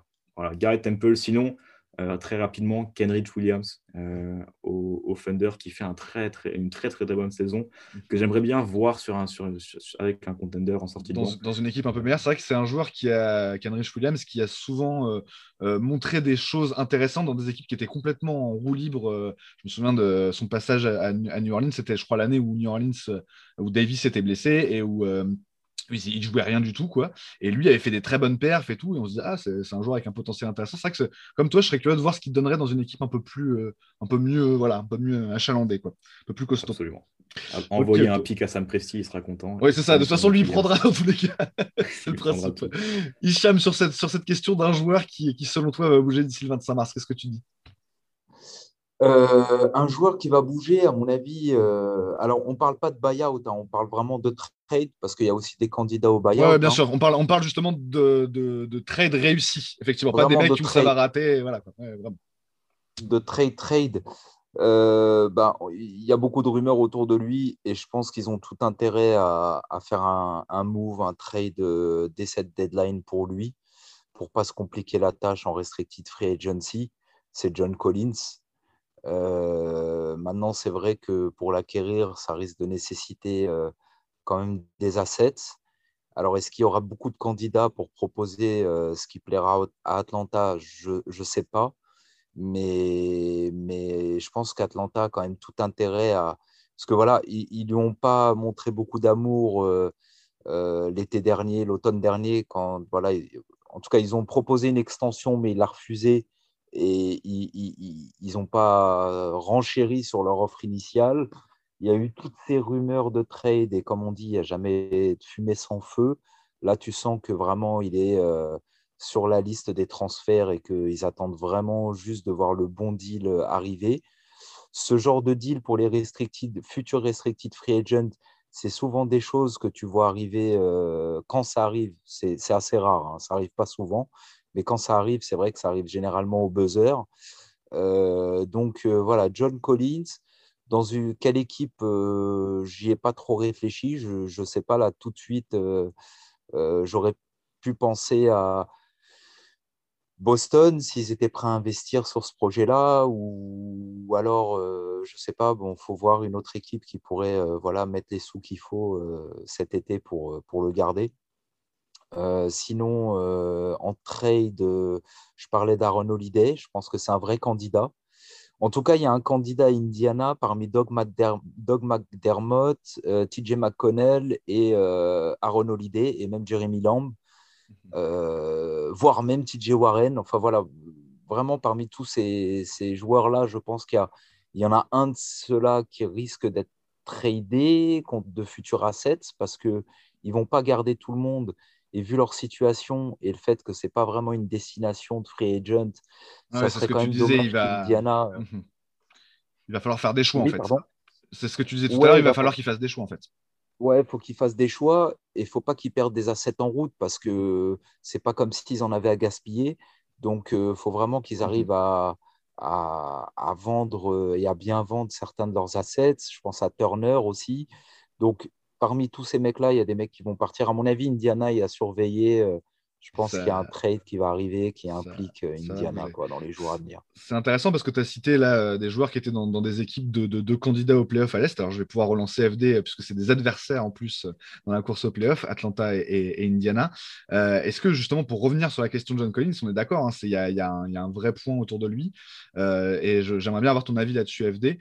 Euh, est-ce que les, Hawks vont prendre le risque de, trader John Collins maintenant, alors que justement ça commence à prendre? Là, ils sont sur leur série de, de 8 victoires consécutives depuis que Ned McMillan a, remplacé Lloyd Pierce, euh, avec un John Collins qui est vraiment très bon. Je crois que c'est leur meilleur score, il faudra regarder sur cette, cette série-là. Euh, et c'est un joueur de toute façon important du dispositif. Alors effectivement, ils ne le lâcheront pas contre rien et ça veut dire récupérer des assets qui peuvent être encore plus intéressants. Mais est-ce qu'ils vont prendre le risque de, de casser une construction d'équipe qui est encore bah, en cours, en fait, entre guillemets. Qu'est-ce que tu en penses, toi, FD Vu que c'est des adversaires, t'aimerais qu'ils le fassent? Euh, il n'y a pas forcément de rivalité avec Atlanta, moi. Euh, je, voilà, je, Mais pour les playoffs, quoi. Oui, oui, effectivement, pour les playoffs, oui, c'est vrai qu'on est, on est dans les places de playoffs, mais j'ai plus l'habitude, tu sais, moi, ça, ça fait très longtemps. Hein. ça fait tout drôle. Oui, je je pense pas. Je pense pas qu'ils vont qu'ils vont trader euh, John Collins. Euh, pour moi, il fit euh, dans la timeline dont on parle depuis avant avec, Trey Young. Ils ont essayé de faire cet hybride en ramenant Bogdanovic, Gallinari, en essayant d'être bon maintenant. pour moi, John Collins, il faut il faut le garder. Il a il a des capacités offensives qui, pour moi, sont très complémentaires de ce que de ce que de ce qu'apporte Trey Young. Apparemment, le vestiaire vit mieux depuis qu'il y, a Nate McMillan, ce qui est d'ailleurs étrange, puisque Nate McMillan est connu pour être un coach assez dur sur ses joueurs, au contraire de Lloyd Pierce. Hein. moi, je pense, je pense qu'ils vont, ils vont au moins essayer de finir la saison avec. Et puis, s'il faudra le re-signer ou faire un sign and trade, on, verra. Mais pour l'instant, je ne le vois pas bouger dans les prochains jours. Ok, ok, ok. en ce qui me concerne, moi, du coup, j'avais j'avais ciblé bah, au sein du Orlando Magic, qui est voilà, un peu à la croisée des chemins, c'est une, une, saison compliquée pour eux avec beaucoup de blessures. A priori, ça va être compliqué euh, d'aller, à nouveau en playoff comme les, comme les deux saisons précédentes. Et on a beaucoup parlé voilà, de, d'Evan Fournier, mais aussi d'Aaron Gordon. Moi, je pense plutôt, euh, je plutôt pour, pour Aaron Gordon parce que bah, il, a encore, il a encore sa deux ans de contrat et, euh, et la deuxième année est, est, dégressive. Elle est à 16 millions sa deuxième année. Et finalement, c'est un profil qui peut, intéresser du monde, peut-être un peu surpayé, mais qui apporte quand même, euh, une dimension euh, intéressante en défense. Euh, il y a pas mal de, pas mal, enfin voilà, il a été dans des rumeurs depuis, depuis des années, des années, mais il y a pas mal de gens qui, qui le voient aujourd'hui aller soit au Nuggets, soit au Celtic, justement dans un rôle un peu bah de, d'énergizer défensif, qui, peut manquer parfois à ces deux équipes. Il y a d'autres équipes qui, qui peuvent être intéressées pour moi, il y, a, vraiment la, question de la contrepartie, c'est-à-dire qu'effectivement, son salaire aujourd'hui, cette saison étant, étant, à 18 millions, il faut faire un package suffisamment, euh, suffisamment costaud. Quoi.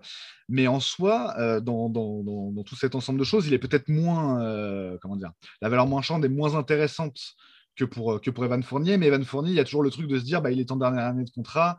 Est-ce que c'est vraiment intéressant pour une équipe de le prendre maintenant et de le voir éventuellement filer dans quelques mois? Donc, à mon avis, Gordon est plus est une cible plus, euh, dire, plus intéressante euh, en termes de, de, conditions salariales pour, euh, pour plusieurs équipes. Et c'est à mon avis le joueur d'Orlando qui a le plus de chances de bouger dans les, dans les jours à venir. On peut parler de Terence Ross aussi. Qu'est-ce que vous en pensez sur cette question-là? Est-ce que, à votre avis, Gordon est celui des trois de, de, ces trois-là, enfin voilà, des joueurs d'Orlando, des gros salaires, on va dire, d'Orlando, qui partira d'ici le 25 bah, je vais donner mon avis rapide là-dessus. Moi, je pense que Orlando a tout intérêt à, se mettre en mode full rebuild, à, tout reconstruire de fond en comble et à vendre leurs assets tant que ça vaut quelque chose.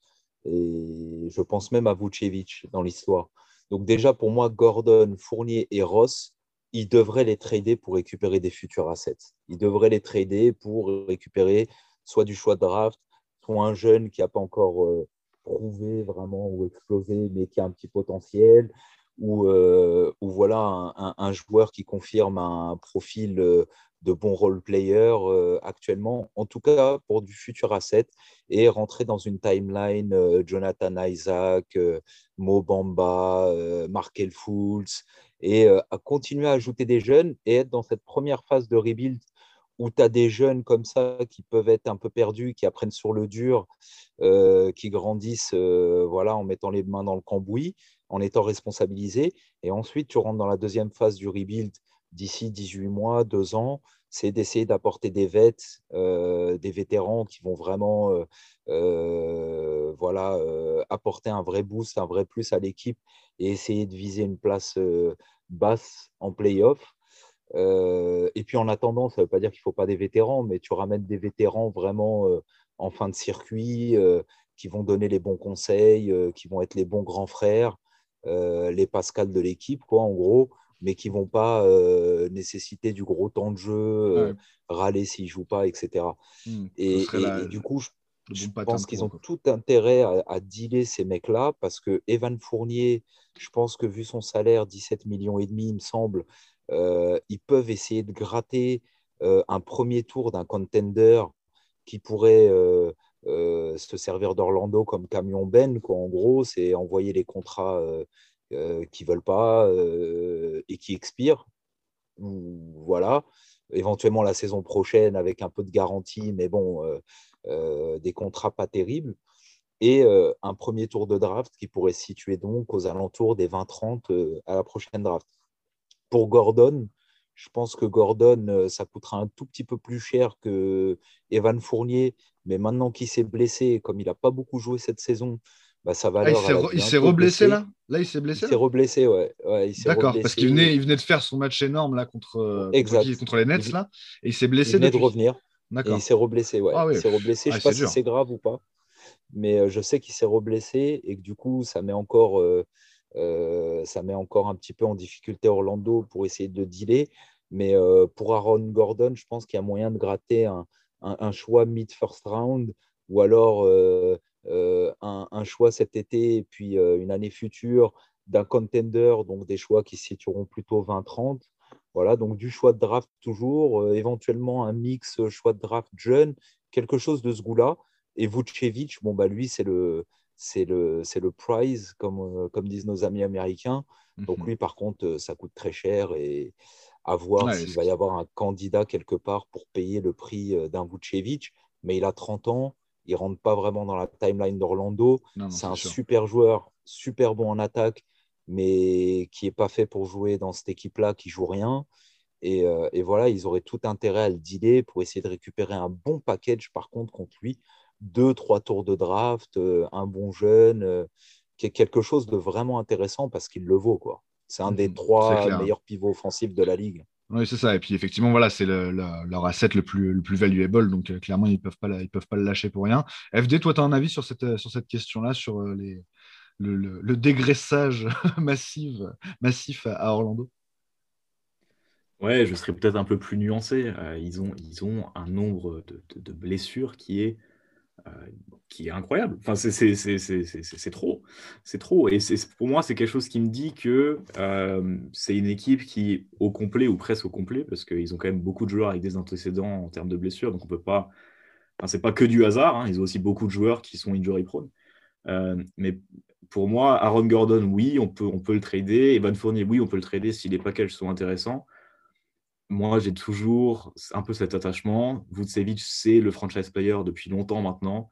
Je pense que le trader, sauf si vraiment le package est incroyable, euh, mais pour moi, le, le, trader, euh, ça a quand même une valeur sentimentale un petit peu trop haute pour moi pour vraiment le dealer. Quoi. Euh, moi, je dirais, cette saison, elle va être, elle va être compliquée, c'est sûr. À la limite, attendons que il y a des retours de blessures, même Cole, Anthony, qui est aussi dans leur, dans leur, dans leur young projet, mhm. voilà, dans leur projet de jeune, est blessé actuellement. Attendons un peu, soyons patients, sauf si effectivement il y a des gros, gros deals qui arrivent là. Mhm. Euh, mais au moins gardez Vucevic. Moi, j'aimerais bien les voir garder ce Vucevic et puis qu'il ait ce, rôle de patron une fois que tous les jeunes soient là.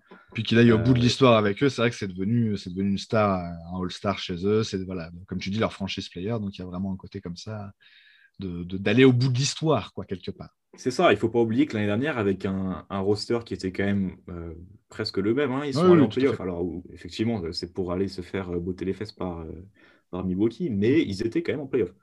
donc, moi, j'ai envie de dire, s'il y a des gros deals, faites-les, mais ne, ne, bradez pas tout le monde parce qu'il faut le faire. Ah non, mais attention, l'idée, c'est c'est pas de brader non plus les mecs, hein. c'est essayer justement de récupérer euh, des packages intéressants contre eux, parce que je pense qu'ils ils sont vraiment susceptibles d'intéresser des équipes. Les quatre profils qu'on a cités, euh, dans l'ordre de tradabilité, pour moi, ça serait euh, Ross, Fournier, Gordon, Vucevic. L'idée, c'est vraiment de récupérer un maximum de futurs assets et de vraiment être en mode full rebuild, parce que pour moi, Orlando, cette histoire de treadmill, là, de tapis roulant, où c'est une équipe médiocre qui fait rien année après année, même quand ils se qualifient, ils font rien, il n'y a, y a, y a, pas de, a pas de vrai fond de jeu qui se dégage, il y a toujours quelque chose qui ne va pas avec cette équipe. tu penses qu'il faut, euh, il faut faire de la rupture euh, ouais, Ouais, voilà, Gordon, il a été super mal utilisé pendant des années, j'ai l'impression, en poste 3, euh, hybride, un peu machin, avec la gonfle dans les mains, alors que c'est pas forcément un top, top euh, playmaker, mais voilà, comme secondary ou tertiary, il peut être pas mal, mais quand tu lui mets trop de responsabilités sur les épaules, euh, il peut pas assumer. Donc, pour moi, c'est le moment de c'est le moment de faire le switch à Orlando, de dire allez les gars, c'est bon, on se lance dans un vrai rebuild. Et du coup, en plus, euh, s'il y a bien des drafts à tanker, c'est malheureux à dire de parler de tanking. Moi, le premier, je trouve que c'est un sujet moribond, euh, mais c'est la réalité des choses. Euh, s'il y a bien une année ou deux même où il faut tanker, c'est maintenant. Parce qu'il y a des gros profils en haut de la draft. 2021 2022, ça, devrait être. Ah en tout cas, c'est annoncé comme des énormes drafts. C'est en train de se confirmer là sur 2021 où voilà, les prospects euh, sont affolants. 2022, apparemment, c'est la même chose. Donc oui, tu as raison là-dessus. C'est-à-dire qu'effectivement, s'il y a un moment pour, euh, pour aller toucher le fond et, se reconstruire et repartir vraiment sur un, sur, une page blanche, entre guillemets, ça, peut être intéressant de le faire maintenant. Ok, ok. Pour bah finir tout ce petit point-là, euh, on va parler des Suns, un petit peu quand même, qui, était, le sujet. Euh, et, on va parler de Tory Craig. Bah, en fait, je vais vous demander votre avis tout simplement sur cette signature-là.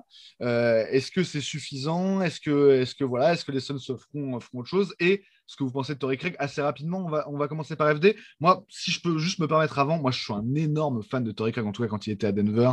J'adorais ce joueur, donc je suis très content de le voir euh, venir à Phoenix. Juste, et alors ça va peut-être vous aider après, dans, enfin vous orienter dans vos, dans vos réflexions.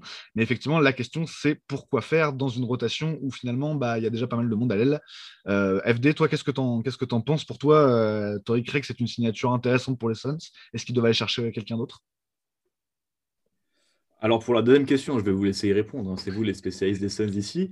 Euh, maintenant, Corey Gregg, oui, effectivement, il est dans ce, dans ce moule dont on parle, euh, voilà, de gros défenseurs sur les, sur les ailes. Euh, il a un, spacing théorique. Hein. Ce n'est pas un gros shooter à trois points, mais bon, en, spot-up, il peut être utile. maintenant, voilà, pourquoi, il, faut, il faudra regarder en détail pourquoi ça n'a pas fonctionné à Milwaukee et pourquoi ils se sont obligés, ils se, senti, ils se sont sentis obligés d'aller trader pour PJ Tucker de 36 ans. Euh, maintenant, oui, sur le papier, c'est de toute manière un, ajout, euh, un ajout utile. Est-ce qu'il aura énormément de temps de jeu euh, sur vos ailes où vous avez quand même déjà des gros défenseurs? Je ne sais pas. maintenant, voilà, il ajoute un, côté physique sur les postes 3-4 qui, je pense, est utile à, toutes, à toutes les équipes. S'il y a une chose qui est intéressante pour les Suns, c'est qu'en le recrutant, ils sont sûrs qu'aucun de leurs rivaux ne l'ont recruté. pour moi, c'est ça que je, garderai De, ce, deal. Et c'est une donnée effectivement qui est intéressante. Qu'est-ce que tu penses, toi, Hicham, de la, de la signature de Tory Craig? Ah. Alors, Tory Craig, euh, j'aime bien. J'aime bien parce que c'est pas cher. Ça coûte 1,7 million.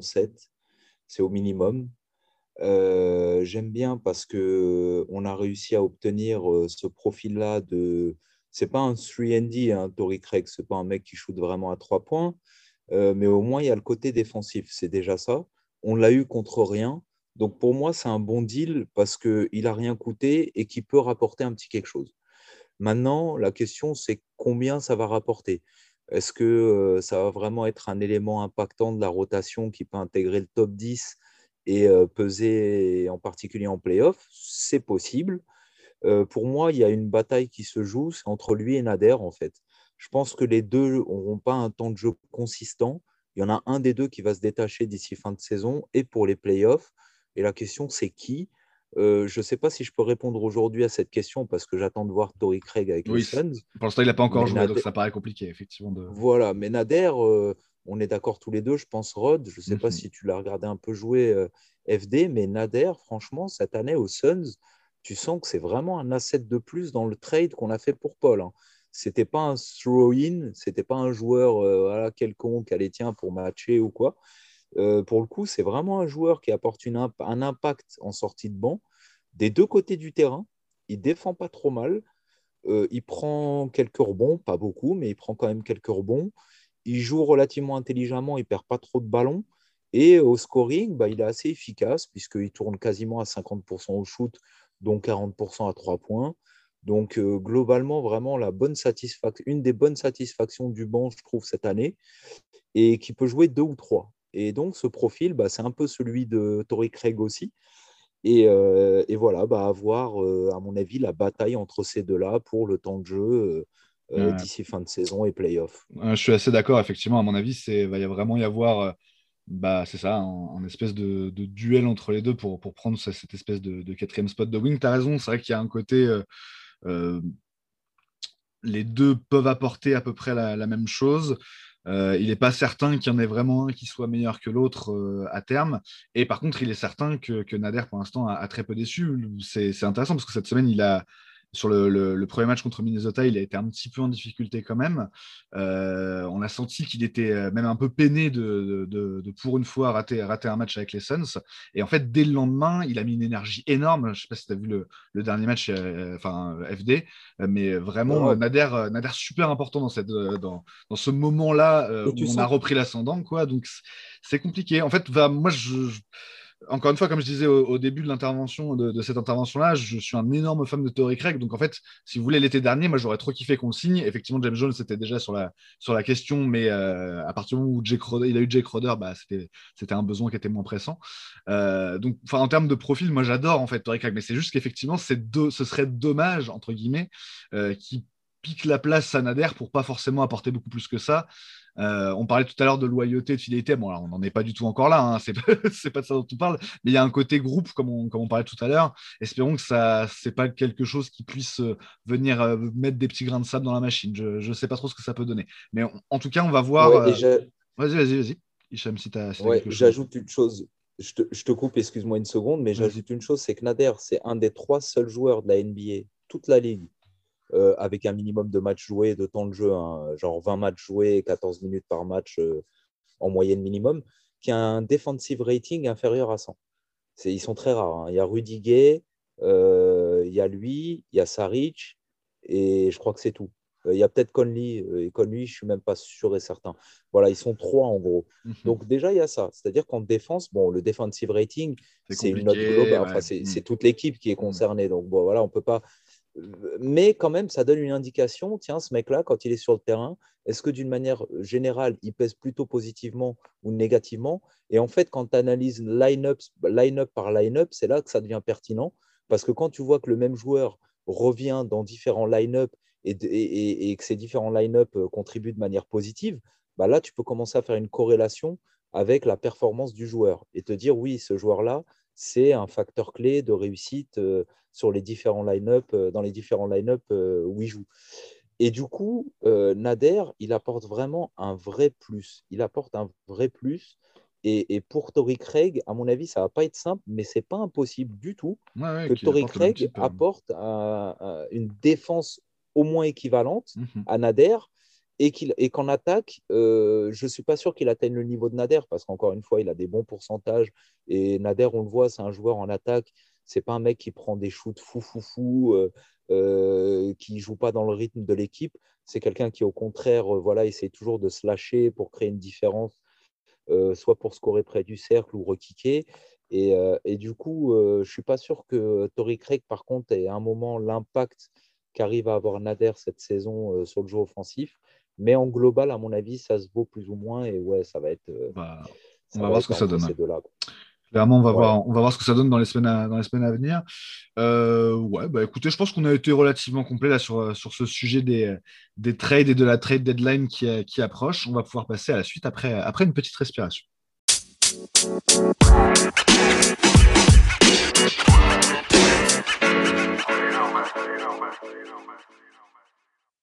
On est toujours dans Valley Hoop, c'est la dernière partie de l'émission euh, et on va, on va se poser une petite question, euh, profiter de, la, présence de FD avec nous euh, pour, pour réfléchir, voilà, comme on disait, un peu plus large que seulement les Suns.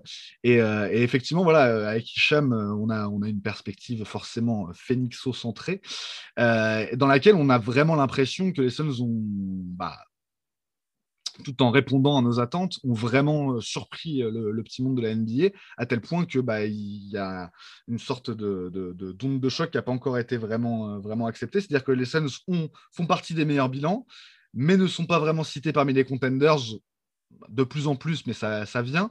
Euh, mais c'est logique, vu qu'on ne les attendait pas aussi haut. Et la question qu'on va se poser, et je vais me tourner vers FD pour lui, pour lui demander son avis sur cette question-là. En plus, bah, il est, euh, comme on l'a dit tout à l'heure, supporter d'Enix, donc, euh, donc il aura peut-être une, autre réponse que, nous à, à, poser à cette question. Mais ma question FD, c'est les Suns sont-ils cette saison, selon toi, la plus grosse surprise en NBA alors pour répondre à la question, parce que c'est compliqué de savoir surprise, ça dépend ce que ça dépend ce dont on attend. Enfin, Bien sûr. Il y a des bonnes et des hein. mauvaises surprises en plus. Donc euh, voilà. Du coup, moi je vais rester sur les bonnes surprises. Alors j'ai regardé un peu, j'ai fait un, peu de, de, travail empirique sur QI Basket. On a en interne nos prédictions, euh, nos previews avant la saison.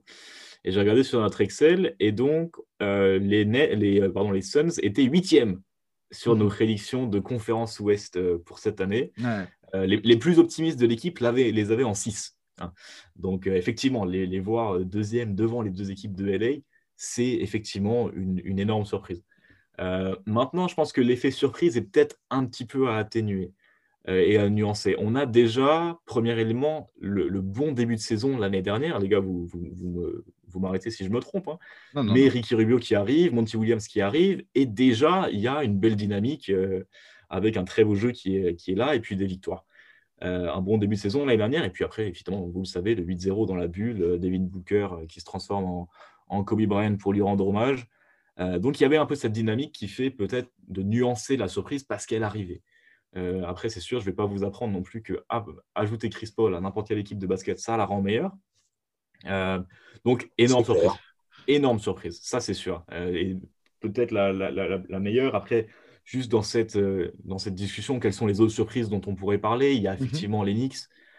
qui, qui ont, dont on attendait au bas fond de la conférence Est et qui finalement, là, pour l'instant, sont à un bilan équilibré 22-22 ou 21-21. Mhm. Il y a la métamorphose quand même des Sixers que j'attendais pas aussi immédiate. Je suis assez d'accord avec toi. En, en, termes de jeu et même en termes de résultats. Et puis moi, mon autre surprise, ce serait le jazz. Effectivement, on les attendait très bons parce qu'ils étaient dans la continuité. Mais moi, je ne les attendais pas aussi dominants. Il n'y avait pas vraiment d'indicateur qui allait nous dire qu'ils allaient être aussi dominants défensivement et surtout qu'ils allaient produire un, très beau jeu offensif en incluant notamment euh, Mike Conley. Mais si je devais répondre à la question, je pense que les Suns euh, voilà, sont la plus grosse surprise positive de, cette saison. Mmh. Euh, et donc, voilà. Mais je suis curieux d'en savoir ce que vous en pensez.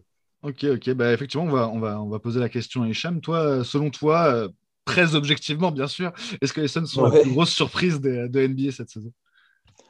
Ouais, bah, le plus objectivement possible, euh, je dirais que les Suns et les Knicks sont les deux plus grosses surprises de la saison. Les, les, les, les bonnes surprises, ouais, parce que, parce que les Knicks, euh, moi le premier, je les voyais en début de saison vraiment dans le, dans, le, dans le fond de la conférence Est, c'est-à-dire dans les 3-4 derniers. Euh, hors play-in. Et puis, euh, c'était euh, a priori mal les connaître, mal connaître Thibodeau, mal connaître les nouvelles ambitions, mal connaître le potentiel de, Randall qui a fait une saison vraiment all-star largement méritée.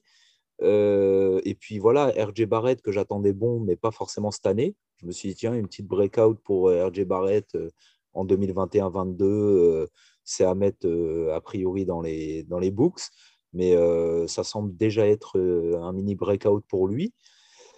Donc ouais, les Knicks, euh, grosse surprise à l'Est. ils sont sixième, je crois, actuellement, si je dis pas de bêtises, ou un truc comme ça, 6, septième.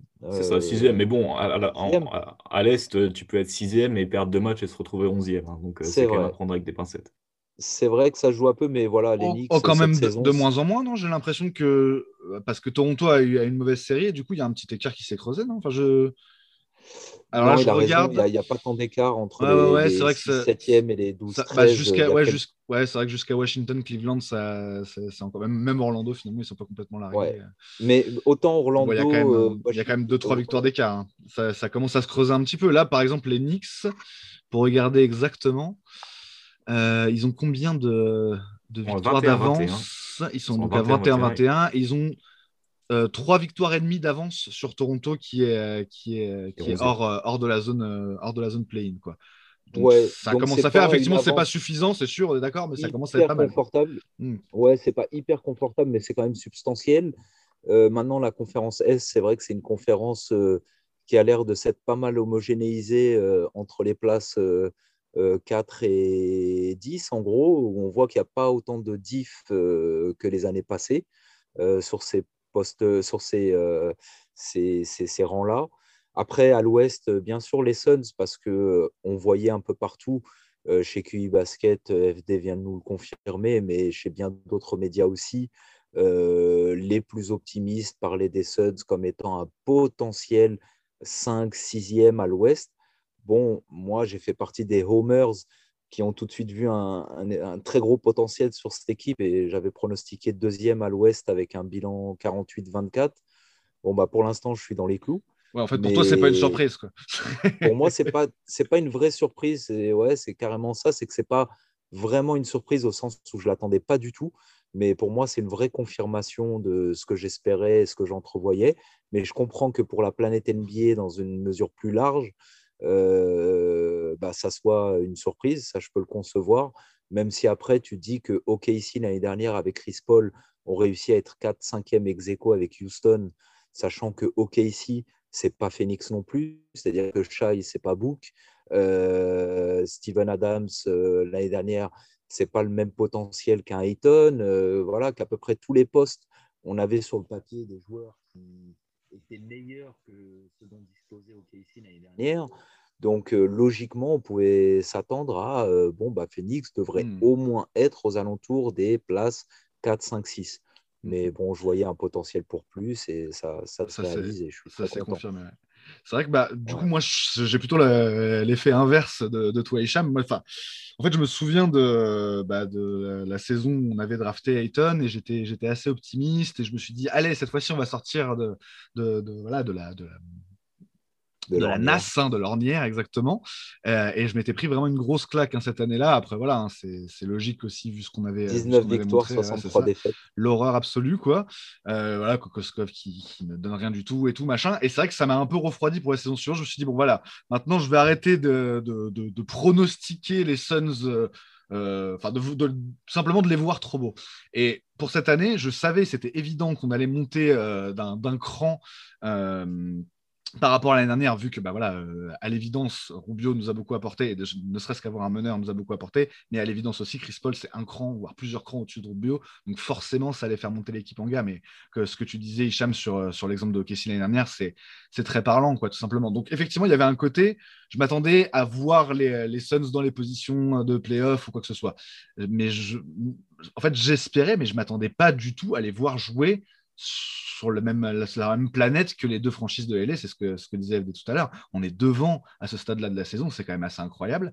Et euh, finalement, ce qui, qui me surprend le plus, on va dire, et j'en ai parlé un petit peu cette semaine euh, sur Twitter, c'est le, la, réussite euh, en termes de construction d'effectifs. C'est-à-dire que pour les Suns, on est parti euh, d'une équipe où il n'y avait pas beaucoup de, profondeur de banc, euh, où même au niveau des titulaires, bah, il manquait des, il y avait des trous béants. Hein. On se rappelle que pendant plusieurs années, donc on n'a pas eu de meneur, on n'a pas eu de poste 4. Enfin, ça a été très compliqué. Et on se retrouve là cette année avec un effectif qui était très fourni, mais encore fallait-il que ça se traduise sur le terrain. Et pour moi, la plus grande réussite des Suns cette, saison, elle est là. et on en parlait cette, cette semaine. Je pense qu'il y a vraiment du crédit à pour Monty Williams, elle est sur le côté tout le monde est vraiment concerné, est vraiment impliqué. Il y a une next man up mentality qui est, qui est très forte. Cette semaine, euh, on en a pas on en a très peu parlé tout à l'heure, mais cette semaine, Langston Galloway ressort de nulle part. Il avait très très peu joué sur les 15 derniers matchs.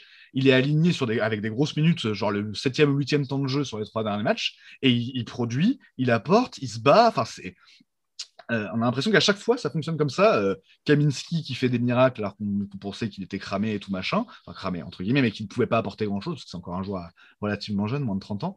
Euh, donc d'une manière générale, le fait que tout le monde réponde aux attentes, voire les surpasse, c'est ça qui pour moi est le plus fascinant et qui est le plus surprenant et qui justifie un peu le côté de, de, bonne surprise. Mais pour moi, effectivement, pour revenir sur ce qu'on disait tout à l'heure, euh, c'est tout à fait comparable avec une échelle différente, bien sûr, avec ce qui se passe au Knicks.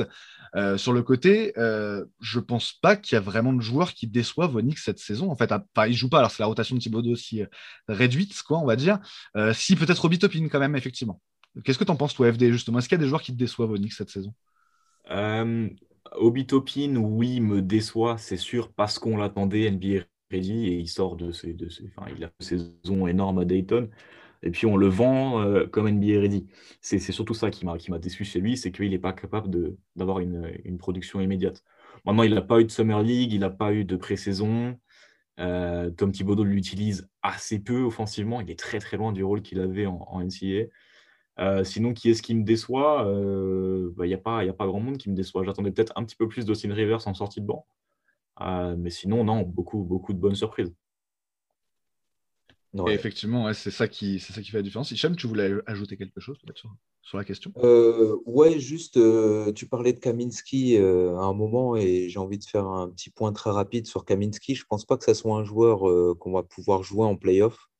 Euh, clairement, je le vois se faire massacrer en playoff si on, si on l'aligne sur le terrain. En, termes de profil, en tout cas, c'est compliqué. Ouais, c'est sûr. Ouais, ouais. Massacré de chez massacré en défense, il, enfin voilà. Et, et du coup, euh, du coup euh, ça, ça, se recoupe un peu avec notre sujet de tout à l'heure, de la deadline. S'il y a un mec à surveiller, peut-être qui pourrait être en partance, un ou deux mecs, et qu'on pourrait voir quelque chose en retour arriver. Euh, donc en trade ou avoir peut-être le marché des buyouts, c'est un, troisième big qui ne serait pas Kaminski, c'est-à-dire un big qui pourrait vraiment apporter pour le coup un peu de défense, un peu de rebond, des choses complètement différentes de Kaminski. Hein. tous, tous les aspects du jeu où lui, il est nul, Kaminski. Peut-être qu'on perd un peu en jeu de passe, en, qualité offensive, et, mais bon, ce n'est pas une grosse perte. Et, et, voilà, et je pense que de toute façon, Jay Crowder, Cam Johnson, c'est la rotation stretch fort qui va s'imposer sur la fin de saison et les playoffs. Donc là, je suis en train de me dire, côté Suns, James Jones, il doit montrer quand même à Chris Paul et à Booker qu'il ferait le maximum de son côté, de son côté pour vraiment pouvoir mettre à disposition la meilleure équipe possible pour qu'ils aillent loin en playoff. Donc, il faut vraiment qu'il montre qu'il qui, fait tout ce qui est en son pouvoir pour essayer d'upgrader le roster sans forcément trop toucher à la mayonnaise et sans trop perturber les choses non plus. Donc c'est un, un jeu d'équilibriste pas évident, mais euh, s'il y a des noms qu'on peut inscrire, à mon avis, sur euh, potentiels Suns euh, susceptibles de partir dans les prochains jours, c'est pour moi Javon Carter et, surtout Frank Kaminski. Mmh. et, et, voilà, et donc, et donc je voulais juste faire cette petite parenthèse parce que tout à l'heure, on avait pas évoqué avec vous le sujet Kaminski et je voulais en toucher un petit mot rapide. Donc voilà, et puis bah écoute, d'une manière globale, je souhaite vraiment beaucoup de bonheur et de réussite à la franchise des Knicks. J'espère que, un, les playoffs, ça va se confirmer et sans play-in. Et, que si ça passe par un play-in, bah voilà, qu'ils le gagnent et qu'ils aillent au premier tour. Et j'espère qu'ils vont bien grandir et j'ai confiance. RJ Barrett, quand tu es le filleul de Steve Nash en général, il n'y a pas grand risque que tu sois un, tocard du basket. Je pense qu'il va apprendre de jeu comme il doit être appris, que ça a déjà été le cas et que ça va continuer à être le cas mhm. avec euh, un mentor comme, euh, comme celui-là. Et, euh, et, voilà, et du coup, je pense que les Knicks, c'est une franchise qui ont un bel avenir. Moi, j'aime bien Topin. J'aime bien certains, certaines choses que je vois en lui. J'ai le sentiment qu'il a un petit potentiel vraiment sympa surtout en attaque. Mais le problème de Topin, c'est celui qui est signalé depuis pas mal de temps. Tu me diras, FD, si, si tu es d'accord avec moi. Mais son centre de gravité vraiment haut, ça a l'air de, ça a l'air de poser beaucoup de soucis. Ah, il, a, il, a, un corps bizarre, hein, effectivement. Tu confirmes, FD, que. Euh, oui, euh, il est plus, euh, pour ceux qui suivent le, le, foot américain, il est plus defensive lineman que, ou linebacker que, que joueur de basket. Hein. Il, a, il, est, il, est, très costaud, il est très explosif verticalement, mais il a perdu toute son explosivité latérale. Euh, il est très lent, effectivement, euh, dès, qu'il faut aller sur, un, sur un côté, il est lent et il a un centre de gravité qui est très haut. Euh, qui, ce, qui, fait qu'il n'est pas si fort que ça au poste. Et je parle fort physiquement dans l'impact. Il, perd, là-dessus. Et défensivement, effectivement, c'est compliqué. mais si, je pense qu'il a quand même un avenir en NBA. je ne suis, pas, ah je suis pas alarmiste. Ah oui. Oui, mais, euh, effectivement, un grand euh, athlétique euh, qui a un bon shoot, qui, prend, qui est capable de prendre quelques rebonds, même si ça n'a pas l'air d'être un gros rebondeur, mais il va en prendre quand même quelques-uns. après, c'est sûr que son centre de gravité, à mon avis, ça va continuer de le handicaper parce qu'on voit qu'il a, il a du mal à pousser les mecs dans la raquette en post-up parce que son centre de gravité est trop haut pour ça, en fait. Et que du coup, il est un peu en galère, en déséquilibre sur un mouvement offensif parce qu'il ne peut pas enfoncer avec le short. Et, mais bon, ça n'empêche, hein, tu, tu, joues le mec sur ses forces, hein, c'est-à-dire que tu vas en faire un stretch euh, capable d'aller dunker des alley hoop et, euh, et, en cut, etc. c'est ça, il ne faut, pas qu'il joue, il faut pas qu'il joue trop d'eau au panier. Euh, voilà, c'est pas... une bonne idée. Ouais. c'est ça, ouais jouer, en, post-up, je ne pense pas que ça soit vraiment l'avenir d'un top-in, mais mm. il a d'autres choses, à mon avis, à apporter. Et en défense, ouais, c'est faut trouver la bonne formule. quoi. C'est ça, c'est ça.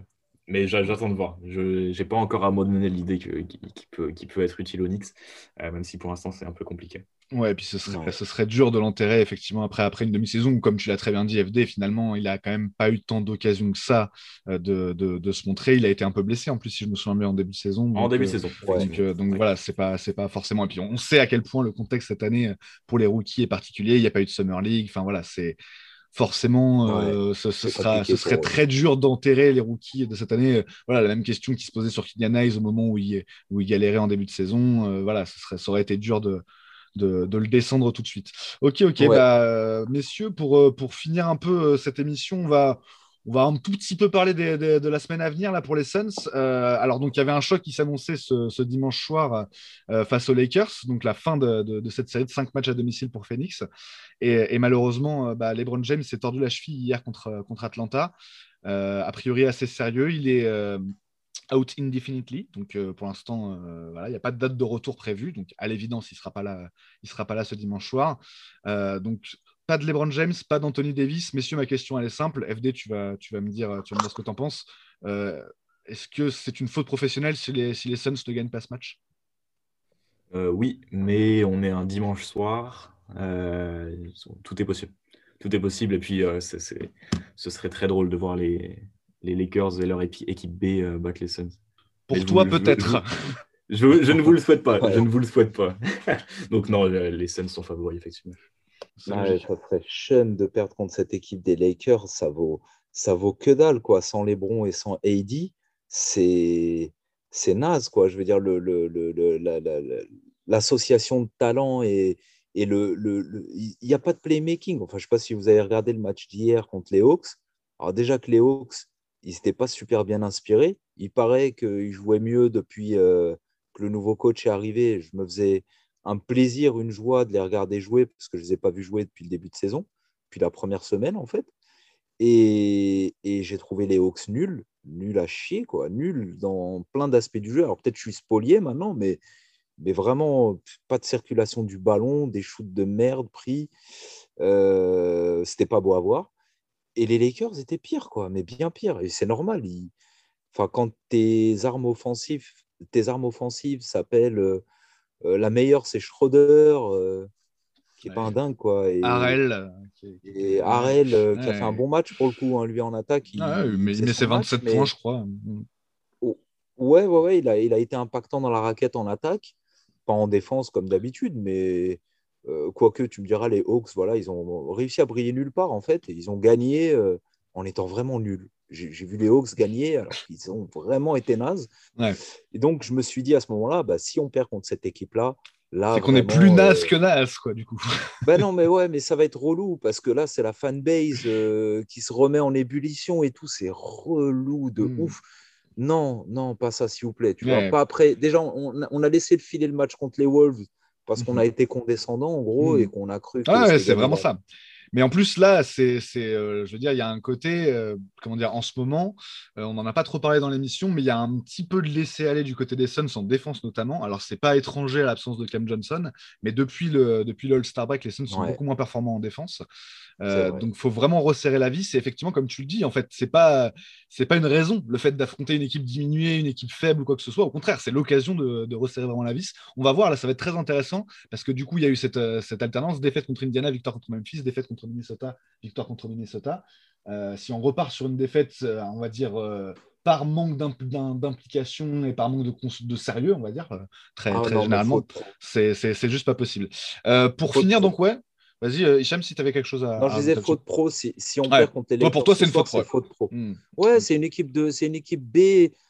Moi, j'ai toujours dit les Lakers de 3 à 10. C'est ça, c'est ce qu'on disait déjà. Voilà, ça, c'est que. Moyen. C'est une équipe qui est magnifiée par, la, voilà, par la présence de ses superstars et euh, dans des proportions qui, qui, sont vraiment impressionnantes. On a vu euh, voilà, KCP l'année dernière faire des, faire des finales absolument, euh, absolument démentielles, alors que c'est quand même un joueur moyen, on va dire.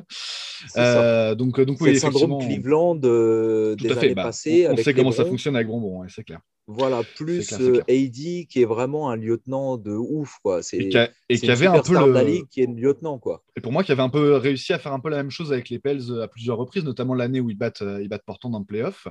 Euh, Eddie avait réussi, il avait un côté, genre, il n'était il n'était pas surdominant, il avait réussi à emmener les, les mecs avec lui. Euh, euh, ah oui, sur son dos. les magnifier, quoi. Donc euh, voilà, ça allait magnifier. Donc il y a vraiment ce côté-là, et effectivement, sans eux, euh, il faut absolument. Sans les deux, c'est plus qu'un must-win, quoi, effectivement. c'est très bien. plus faible que Minnesota, quoi. Oui, c'est ça, c'est ça. a priori, bah, d'autant plus, d'autant plus Minnesota en ce moment qui va un peu mieux, qui attaque un peu mieux, où Edwards fleurit, donc, donc oui, c'est sûr.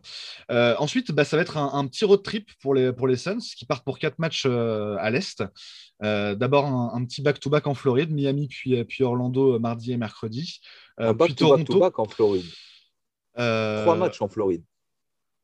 ah oui, parce que c'est Toronto. Oui, tu, as raison. alors, c'est pas, pas back-to-back, parce qu'on aura un jour de repos entre les deux, mais tu as raison. Effectivement, on reste en Floride, puisqu'on on jouera à Tampa le, le vendredi contre Toronto. Donc, effectivement, oui, trois matchs de suite en Floride et on monte à peine après jusqu'en Charlotte, jusqu'à Charlotte, pardon, jusqu'en Caroline du Nord. Et, et donc, oui, ah, il y a toute une semaine autour de ça. Qu'est-ce selon vous, bah, je, vais, poser la question à FD. dans, dans, ces quatre-là, a priori, c'est Miami qui est, le plus dangereux, quoique Orlando, ces derniers temps, a, un peu surpris. Est-ce qu'on peut faire du, du, du 4-0 sur, ce, sur cette série, à ton avis, François Damien? Miami, ça va très fort là depuis, le retour de Butler. Qu'est-ce que tu en penses, FD Ouais, c'est des équipes qui ont des dynamiques différentes. maintenant, sur un match, je pense que voilà, les Suns peuvent toutes les battre. Euh, donc moi, je, je miserais sur un, sur un 3-1 avec une défaite euh, contre Toronto euh, en, mode, en mode rédemption. Parce qu'en ce moment, ça va plus très bien, mais ils vont devoir trouver une nouvelle dynamique. Le fameux on relance une équipe au fond du trou, ça nous est pas trop arrivé encore cette saison, mais effectivement, oui, ça, peut, ça pourrait. Bah, c'est arrivé contre Washington. Quoi. Mais là, effectivement, oui, Toronto, ça va pas fort du tout. Je crois qu'ils n'ont pas gagné du tout depuis, depuis le All-Star Break, c'est ça? C'est possible, ouais, il me semble que, il me semble qu'ils sont, ils sont, ils sont pas bien, mais ils ont failli, ils ont failli euh, battre le. C'est ça, ils sont, hein, ils sont pas loin et ça reste, ça reste une bonne équipe, c'est compliqué. Toi, qu'est-ce que, comment tu vois ce road trip, euh, Hicham? Est-ce que ça t'inquiète de, de, jouer ces équipes soit en forme, soit justement à la recherche de, de, du déclic entre guillemets? Ouais, pour moi, le gros morceau du road trip, c'est Miami. Euh, loin d'être gagné d'avance, loin de là. ils ont tout le monde, il me semble. Ils ont Goran, ils ont Butler, Bam. Mhm. Donc, ils ont une belle équipe, même si elle n'est pas aussi profonde que la nôtre. Mais bon, sur un match, tu sais que si tu as une rotation à au moins 7-8 euh, qui tient la route, tu peux jouer un match. Donc, euh, donc clairement, ils tiennent la route. Euh, pour moi, derrière, Orlando, c'est un must-win. Et, et, Toronto, Toronto, je ne sais pas quoi en penser parce qu'ils ont des bons joueurs.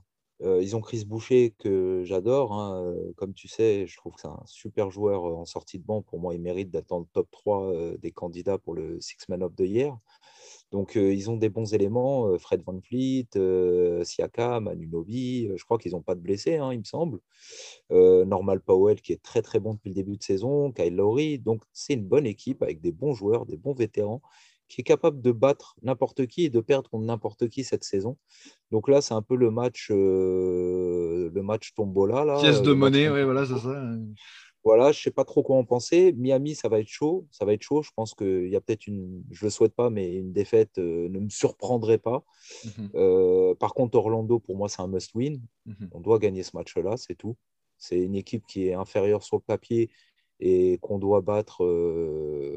qu'on doit battre. Euh, et, puis, euh, et puis ensuite, euh, il y a le match à Charlotte. Bah, Charlotte, on a vu ce qu'ils ont donné chez nous. bah, ils ont plutôt bien maîtrisé leur match. Ils ont mérité leur victoire, même s'il y a eu un un, une faute sur le shoot au Oui, mais effectivement, comme, comme, on avait dit, ce qu'on avait dit à l'époque, c'est que ça aurait été un miracle en fait que les, que les s'arrachent la miracle de ouf.